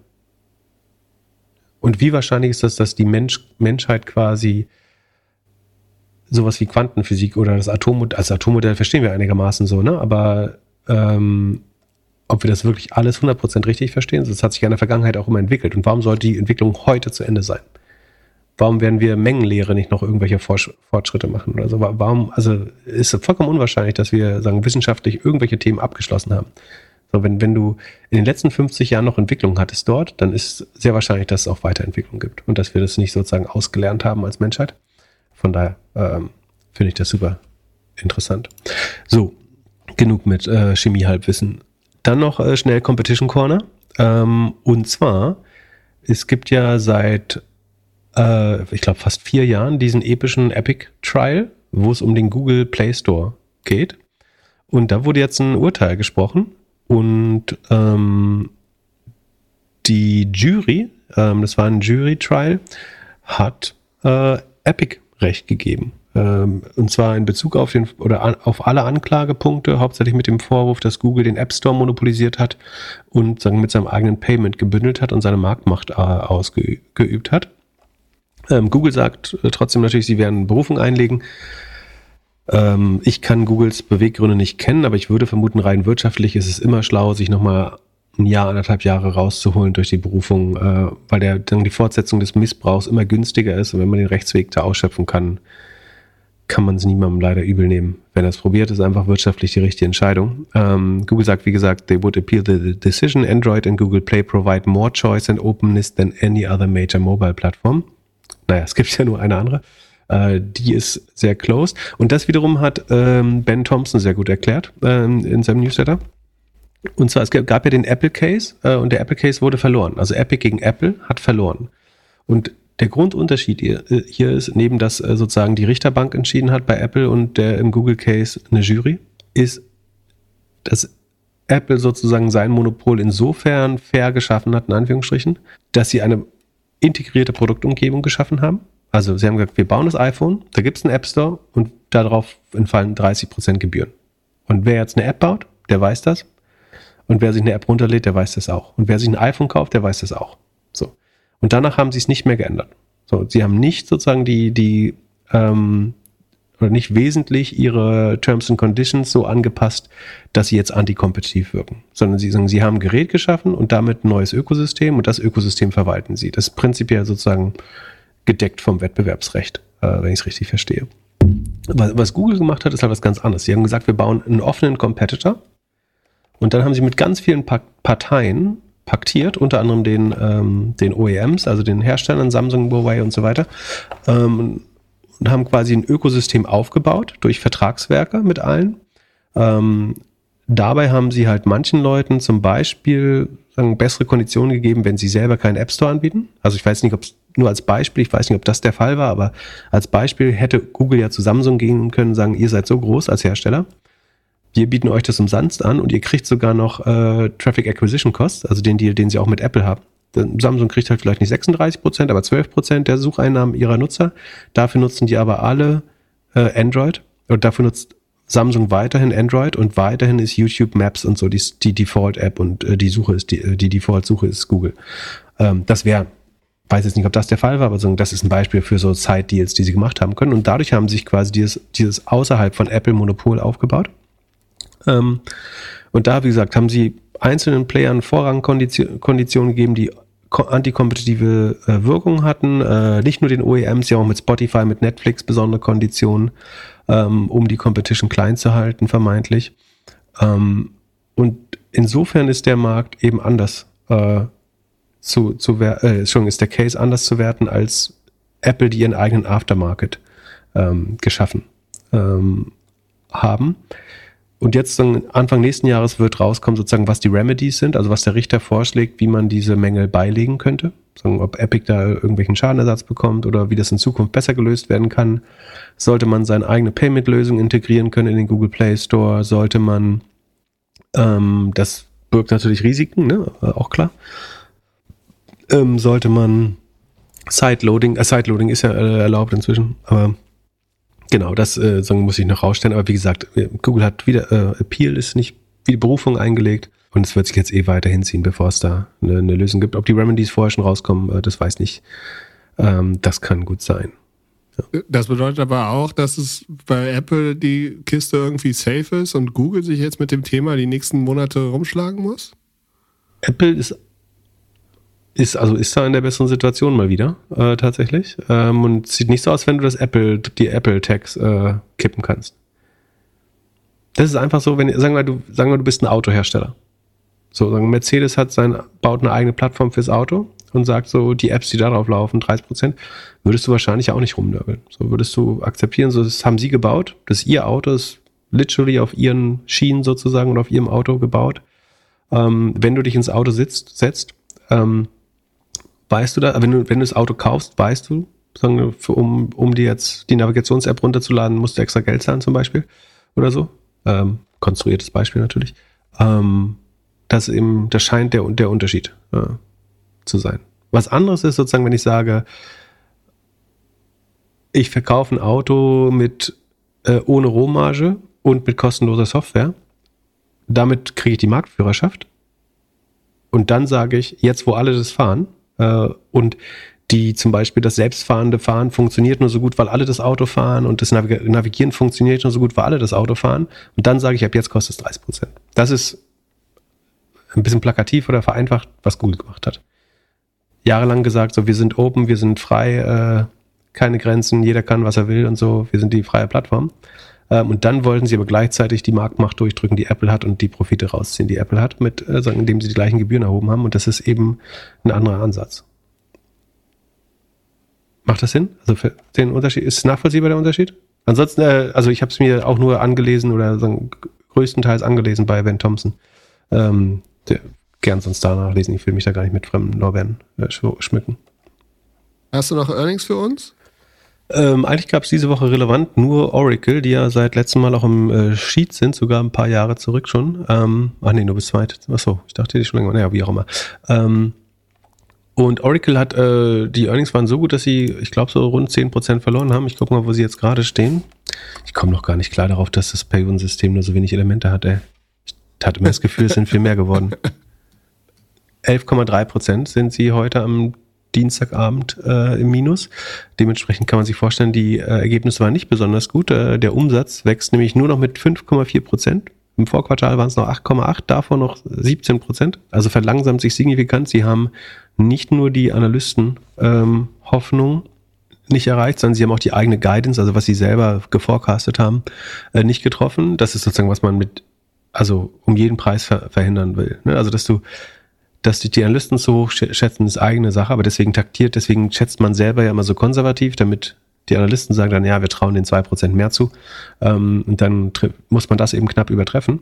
Aber in diesem Fall ist so, dass man nicht mehr die eigene, vermeintlich konservative Guidance getroffen hat und das äh, führt dann Oracle zehn Prozent. Wäre jetzt bei anderen Unternehmen nicht viel, aber Oracle ist so groß, äh, ich glaube 300 Milliarden oder so.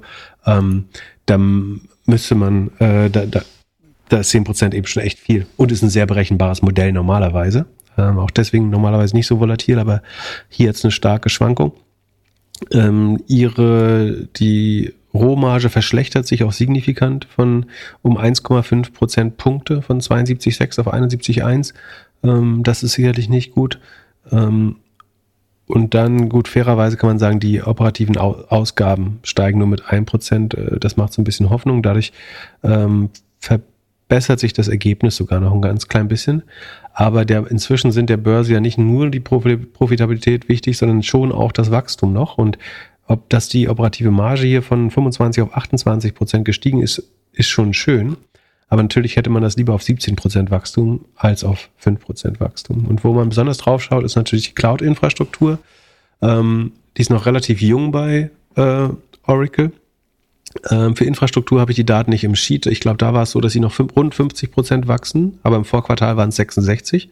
Also ist die am schnellsten wachsende Cloud-Infrastruktur gerade, aber auf einem ganz kleinen Niveau. Also irgendwie weit hinter Baidu. Also Top 3 kennen wir ja Amazon, Azure, Google Cloud Plattform. Dann kommen noch so ein paar Baidu, IBM und was weiß ich und erst dann kommt irgendwo Oracle, soweit ich weiß. Ähm, aber Cloud Services äh, ist hier im Sheet einzeln ausgewiesen und die wachsen zum Beispiel nur noch mit 21,6 Prozent und das waren Anfang des Jahres noch 45 Prozent. Ne? Also deakzeleriert sich auch brutal das Wachstum. Kaum noch, ah, Sekunde, ich sehe gerade, dass die Zahlen falsch sind. Äh, Moment, da muss ich nochmal reingehen. Äh, das ist, sieht einfach nur kopiert aus bis jetzt. Ähm, ich hätte gern mal äh, einen schlauen Suchagenten für Excel, der mir sagt, wenn in, einer, in, in zwei Zellen nebeneinander die gleiche Zahl steht, weil das oft auf einen Kopier Fehler hinweist. Ähm, aber das ist natürlich. Wann kommt Clippy zurück? Gibt's Clippy eigentlich noch? Ja, heißt jetzt OpenAI. äh, Sekunde, Cloud Services. Wird es denn überhaupt getrennt ausgewertet? Das sieht gut aus. Sekunde. Aber verändert sich gar nicht so viel. Also Cloud, äh, Cloud Cloud Services wächst trotzdem 25 Prozent, wie gesagt 45 noch Anfang des Jahres. Ähm, License Support ist äh, Stillstand quasi. Ähm, On-Premise-Lösungen schrumpfen, das ist aber Geschäftspolitik, so ein bisschen wie bei SAP, ne, dass man versucht mit Cloud die On-Premise-Lösung äh, zu, zu ersetzen. Aber die Cloud wächst eben noch mit 25 Prozent und das ist dann äh, nicht mehr genug, um jetzt signifikant zu überkompensieren, was äh, woanders wegfällt. Deswegen geht das Wachstum auf 5 Prozent runter und dementsprechend enttäuscht die Zahlen. Ähm, der also einzige Hoffnungsschimmer, in Anführungsstrichen, am äh, Horizont ist, dass, äh, wie heißt der Chef? Äh, Larry Ellison, der ist noch, also Gründer und immer noch äh, CTO, glaube ich, äh, hat gesagt, dass was viel Nachfrage schafft, gerade auf der äh, Oracle Infrastructure, ist, dass die Grok AI da drauf läuft. also äh, Twitters Grok äh, ist auf Oracle. Äh, klar. Larry Ellison steht auch im Verdacht, so ein bisschen äh, eher republikanisch lean zu sein, um es vorsichtig zu sagen. Ähm, und äh, Grok wird natürlich nicht auf den woken Microsoft und Google Clouds oder gar Microsoft äh, gebaut, sondern auf der Oracle Cloud. Und ähm, übrigens, ich habe auch einen Artikel gelesen, dass äh, es, es gibt Nutzer, die verdächtigen, äh, Grok AI bei OpenAI geklaut zu haben. Die sollen teilweise ähnliche Sicherheitshinweise und so ausgeben. Ähm, die die XAI sagen Research-Leiter sagen, das könnte daran liegen, dass sie irgendwo anders sozusagen äh, Äußerungen von ChatGPT aufgeschnappt haben. Aber also es ist jetzt, man kann nicht von einem Beweis reden, fairerweise, aber es gibt Indizien, die darauf hindeuten, dass entweder Grok AI sehr viel aus ChatGPT gelernt hat oder dass man Code kopiert hat. Also die, äh, es gibt Nutzer, die da äh, auf, auf wie heißt das, Y Combinator, Hacker News, die das so ein bisschen auseinander, und auf dem Woken Reddit bestimmt auch, ähm, die so ein bisschen auseinandernehmen, was, dass bestimmte Fragen mit den gleichen Floskeln immer wieder eröffnet werden. Also nicht, dass die Antworten gleich sind, sondern dass die Systematik der Beantwortung sehr ähnlich klingt, äh, bis auf, dass die OpenAI natürlich nicht so lustig ist, aber ja, ähm, mal sehen, vielleicht kommt da auch noch was raus. Das würde ein bisschen erklären, warum das so schnell geht. Oder es ist die hochperformante Oracle Cloud, auf der das läuft. Ähm, naja, so, und dann noch ein paar positive AI-News, zumindest aus europäischer Sicht. Und zwar Mistral AI, äh, da wo ich feierlich vorgerechnet habe, warum das aus VC-Logik nicht funktionieren kann oder die Mathematik schwer ist, ähm, hat auf jeden Fall schon mal in die nächste Runde geschafft. Äh, und dann kann man den dann bisherigen Investoren natürlich nur gratulieren, da gestehe ich gern ein. Ähm, die raisen jetzt 415 Millionen äh, auf einer 2 Milliarden Bewertung, relativ schlüssig. Ne? Kann man, man kann sich das immer so hochrechnen. In den allermeisten Fällen, wenn es jetzt nicht ein Distress Asset oder eine besonders gut laufende Firma ist, dann nimmt man meistens so 20 Prozent neues Kapital auf und dann heißt 400 Millionen in der Regel das Fünffache an Bewertung, also Postbewertung ist dann 2 Milliarden. Ähm, das stimmt über den Daumen oder im Schnitt äh, meistens so. Äh, von sagen, Top-Investoren, Lightspeed investiert wieder, äh, Andreessen Horowitz ähm, kommt neu dazu. Ob, äh, ich glaube, La Familia und Headline waren auf jeden Fall drin und so ein paar französischen, äh, der Investmentfonds oder BPI äh, in Frankreich ähm, war vorher schon drin. Und ja, damit äh, sind, also sie waren waren Sie vorher schon Unicorn? Weißt du noch, auf welcher Bewertung die letzte Runde war mit den 100 Millionen? Wahrscheinlich müssen ja eigentlich auch so 500 Millionen dann gewesen sein. Aber auf jeden Fall sind sie jetzt ohne jeden Zweifel ein Unicorn. Ähm, und gleichzeitig haben sie, es sind drei Dinge zusammengefallen. Also sie haben die Series A announced. Sie haben, und vielleicht war das so eine Art Milestone, äh, ihr eigenes nächstes Modell announced. Und am Wochenende gab es ja auch den EU AI Act, der endlich zusammengeschustert wurde. Ähm, und äh, sie haben jetzt, also ihr erstes Modell Mistral 7b, das war so ein Open Source Modell, was jetzt nicht deutlich stärker irgendwie war als, äh, als GPT 3.5 oder so. Ähm, aber es war so ein erster ernsthafter Versuch, der schon länger draußen war und dadurch, dass Open Source war, schon also echt gute Distribution gefunden hat. Also das ähm, Mistral 7b wurde, ich glaube, 500 äh, Sekunde, ich habe es vorhin auf Hugging Face, also Hugging Face ist quasi die Plattform, wo Entwickler da die Modelle äh, runterladen können. Ich muss mal gucken. Äh, ich glaube, es war so 526.000 Mal oder so, was sagen, für ein AI-Modell natürlich sagen, relativ intensive Nutzung ist. Ähm, 7b, 526, genau, 526.000 Mal wurde es heruntergeladen. So, das existiert, wie gesagt, schon ein bisschen länger. Aber sie haben jetzt zusätzlich ein neues, nämlich Mixtral äh, 8x7b äh, rausgebracht. Ähm, das wiederum schlägt, oder 8x7b, ähm, das schlägt in vielen Tests äh, Lama, das Open Source Modell ähm, von Facebook, und GPT äh, 3.5. Nicht bei allen Tests, aber bei in den überwiegenden Anzahl äh, der Tests. Wenn man überlegt, wie schnell das entwickelt wurde, ähm, ist das beeindruckend. Und was ist spannender macht, ist, dass also Lama hat zum Beispiel 70 Millionen, äh, Milliarden Parameter, deswegen heißt es 70b, äh, Parameter, habe ich Parameter gesagt? Ja. Ähm, und ähm, Mixtral hat original beim Training 46 Milliarden, aber es wendet nur 12 Milliarden davon an. Also es hat so eine Art Router davor geschaltet oder so ein Load Balancer. Oder nee, Load Balancer ist falsch. Ja, Router, also der sagt, ist das eher eine Mathefrage? Also es ist ein Multi-Expert-Modell äh, oder Mixture of Experts nennt man, glaube ich. Ähm, das heißt, es erkennt vielleicht erstmal, ist das eher eine Übersetzungsfrage, eher eine Mathefrage, eher eine Reasoning-Frage oder eher eine sagen, ähm, irgendwie Recall von Informationen-Frage. Und äh, dementsprechend werden nu, dann nur eine kleinere Anzahl der Parameter ein, eingesetzt. Und dadurch ist es sagen, effizienter und schneller. Äh, sechsmal schneller angeblich. Ähm, und äh, deutlich günstiger äh, dadurch auch. Und ich glaube, das jetzt in die Richtung wird es auch so ein bisschen gehen, dass man eben nicht mehr immer nur mit noch mehr Parametern äh, die Use Cases totschlägt jetzt und die Modelle breiter und stärker macht, sondern dass man eben auch äh, einerseits dann für spezielle Use Cases hochspezialisierte Modelle ähm, anwendet oder eben so ein Mixture of Experts sagt, dass man eben so einen Router davor hat, der sagen, den entsprechend, das entsprechende prä prädestinierte Modell erkennt und promptet und dann sozusagen nur einen Teil der äh, Parameter nutzt bei der Inference, also bei der Entscheidungstreffung äh, oder ja, beim, beim, ja, bei der Ausgabe. Es gibt eine API dazu. Sie haben es lustig, aber als, als Torrent äh, angekündigt. Ich glaube, das erste Lebenszeichen war das der Twitter-Account oder X-Account, das von denen einen Torrent-Link zum Download des Modells bereitgestellt hat. Es gibt es kostenlos zum Download unter Apache 2.0 Lizenz. Es ist Open Source. Man kann es aber auch Pay-per-Use über die API von Mistral nutzen.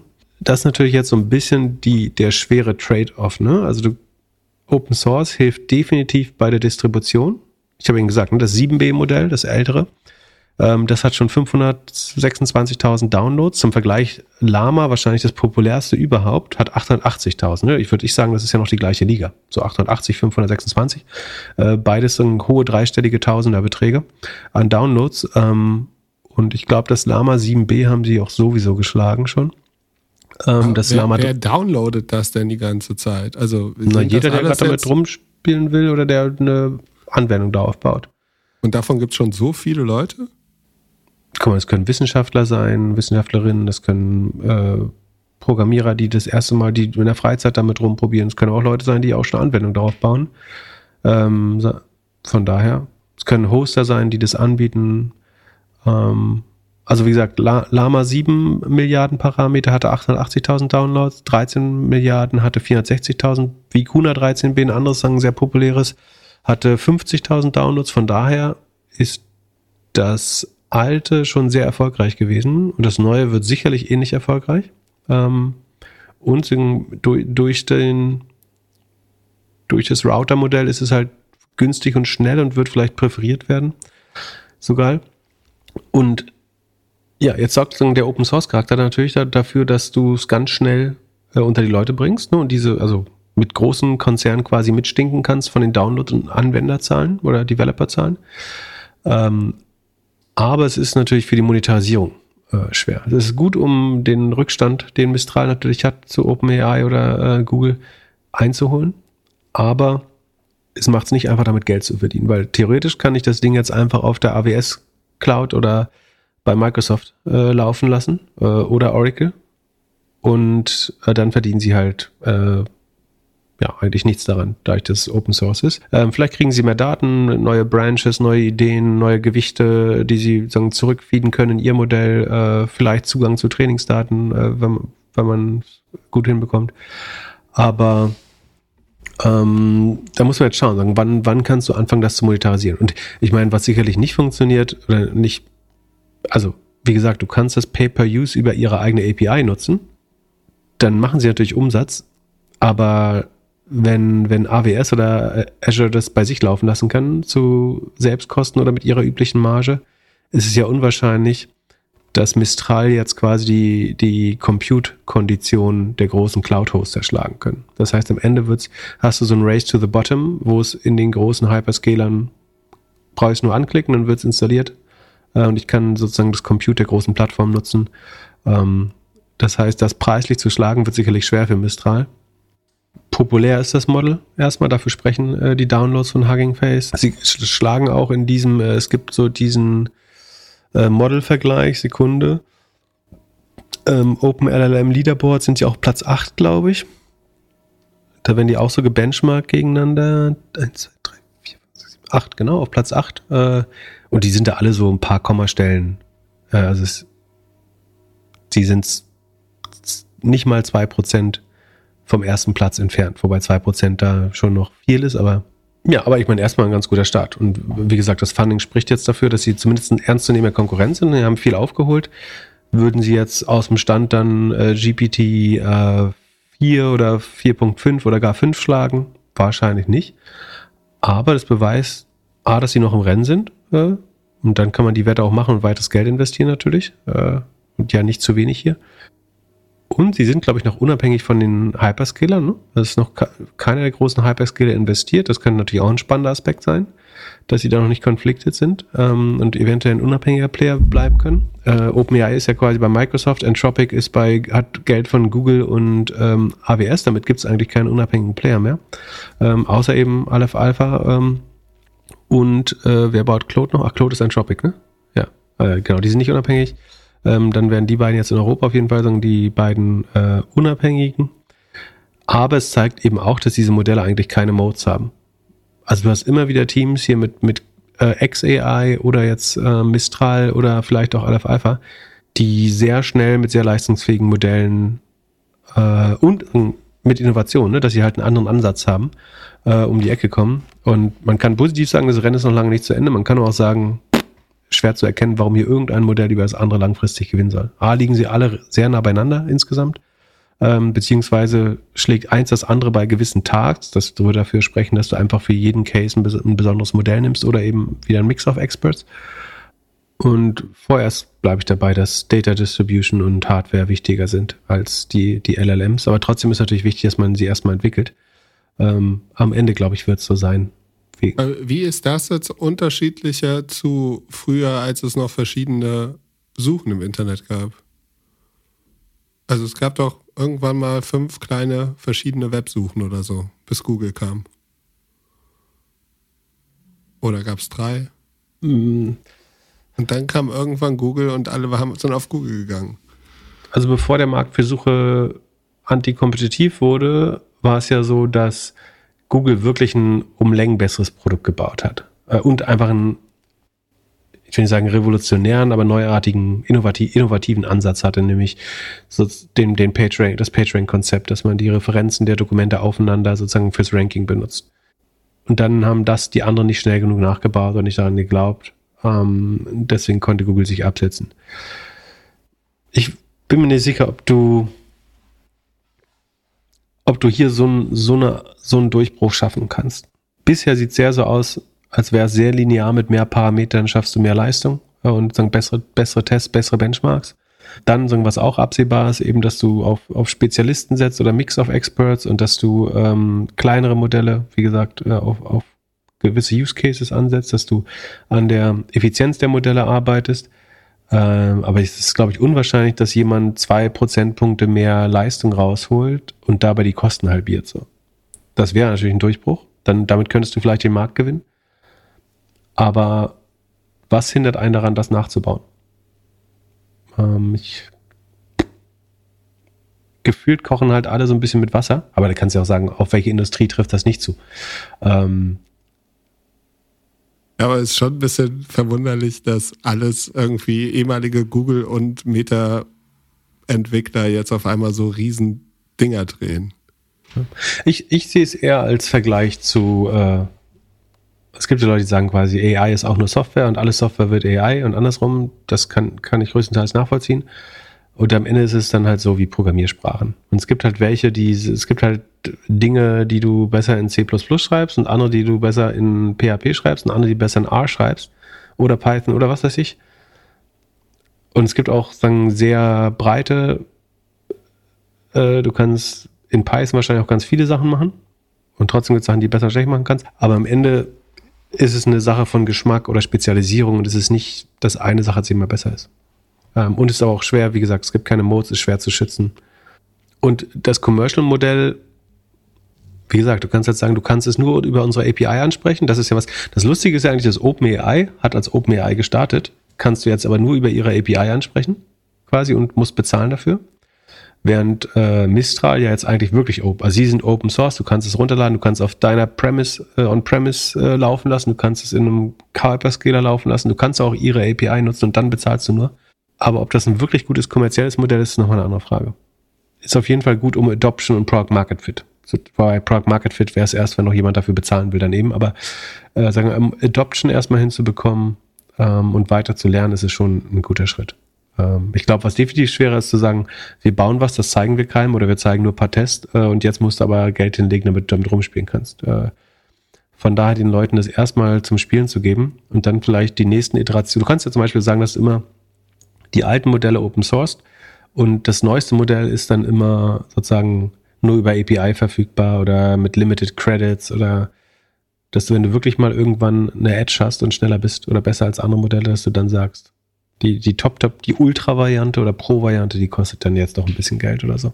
Weil die wirklich einen Edge hat über die Konkurrenz, ähm, wenn man da hinkommen würde. Aber miss, keine Ahnung. Die haben bestimmt einen Plan, warum das total schlau so ist. Ähm, und von ja genug Vorbilder, wie Open Source auf einmal sehr, sehr profitabel wurde. Open Source wurde profitabel. Oder? Ist MongoDB nicht ein Beispiel dafür? Es gibt Firmen, die auf Open Source aufgebaut haben, genau, ja. ja. Ähm, das gibt schon. Man kann auf Open Source erfolgreiche Modelle bauen. Ja. Ähm, aber ja. Hm. ja. mal gucken. Ähm, aber gut, gute äh, Traktion bisher. Ähm, sieht bisher auch aus wie ein schlaues. Also die Frage ist, damit es ein VC-Case wird, dass dein Geld jetzt einmal drei, drei vierfachst, äh, das ist natürlich schön, das so früh zu machen und so schnell. Aber es muss eben eher auf deutlich über 20 Milliarden kommen, damit es äh, ein Fund-Returner wird. Aber auch das kann ja noch passieren. Mal sehen. Kann gut sein, dass ich mich da gehört habe. Ich, mein Gefühl ist, die, die, die Mathematik ist schwer, ähm, aber vielleicht ist es. Naja. Andererseits, wenn jetzt noch drei, vier solcher Teams gefundet werden, so dann es wird ja irgendwann auch sehr Red Ocean der Markt, oder? Also im Moment wachen noch jeden Tag, wie du gerade gesagt hast, wer sind die ganz, wenn im Moment 400.000, 500.000 Leute, die Modelle ausprobieren, klar. Aber die werden ja am Ende nicht Kunde bei vier Anbietern werden. So, ähm, und ich glaube schon, dass der Markt für AI sehr, sehr groß ist. Wenn es überhaupt, also Markt für AI ist ungefähr so schlau wie zu sagen, es gibt einen Markt für Software. Es sind halt tausende Märkte. Aber wir werden sehen. In diesem Sinne, viel Spaß mit dem AI rumentwickeln. Habt einen schönen Mittwoch. Bis Samstag. Peace. Ciao, ciao. Der Doppelgänger Tech Talk Podcast ist ein Projekt von Philipp Glöckner und Philipp Glöckler, recherchiert von uns und produziert von Jan aus dem Off. Weiter diskutieren kannst du in unserer Doppelgänger Discord Community. Fragen und Anfragen kannst du uns gerne per Mail an podcast.doppelgänger.io schicken. Unsere aktuellen Werbepartner findest du in unseren Shownotes. Vielen Dank für deine Zeit und bis Samstag.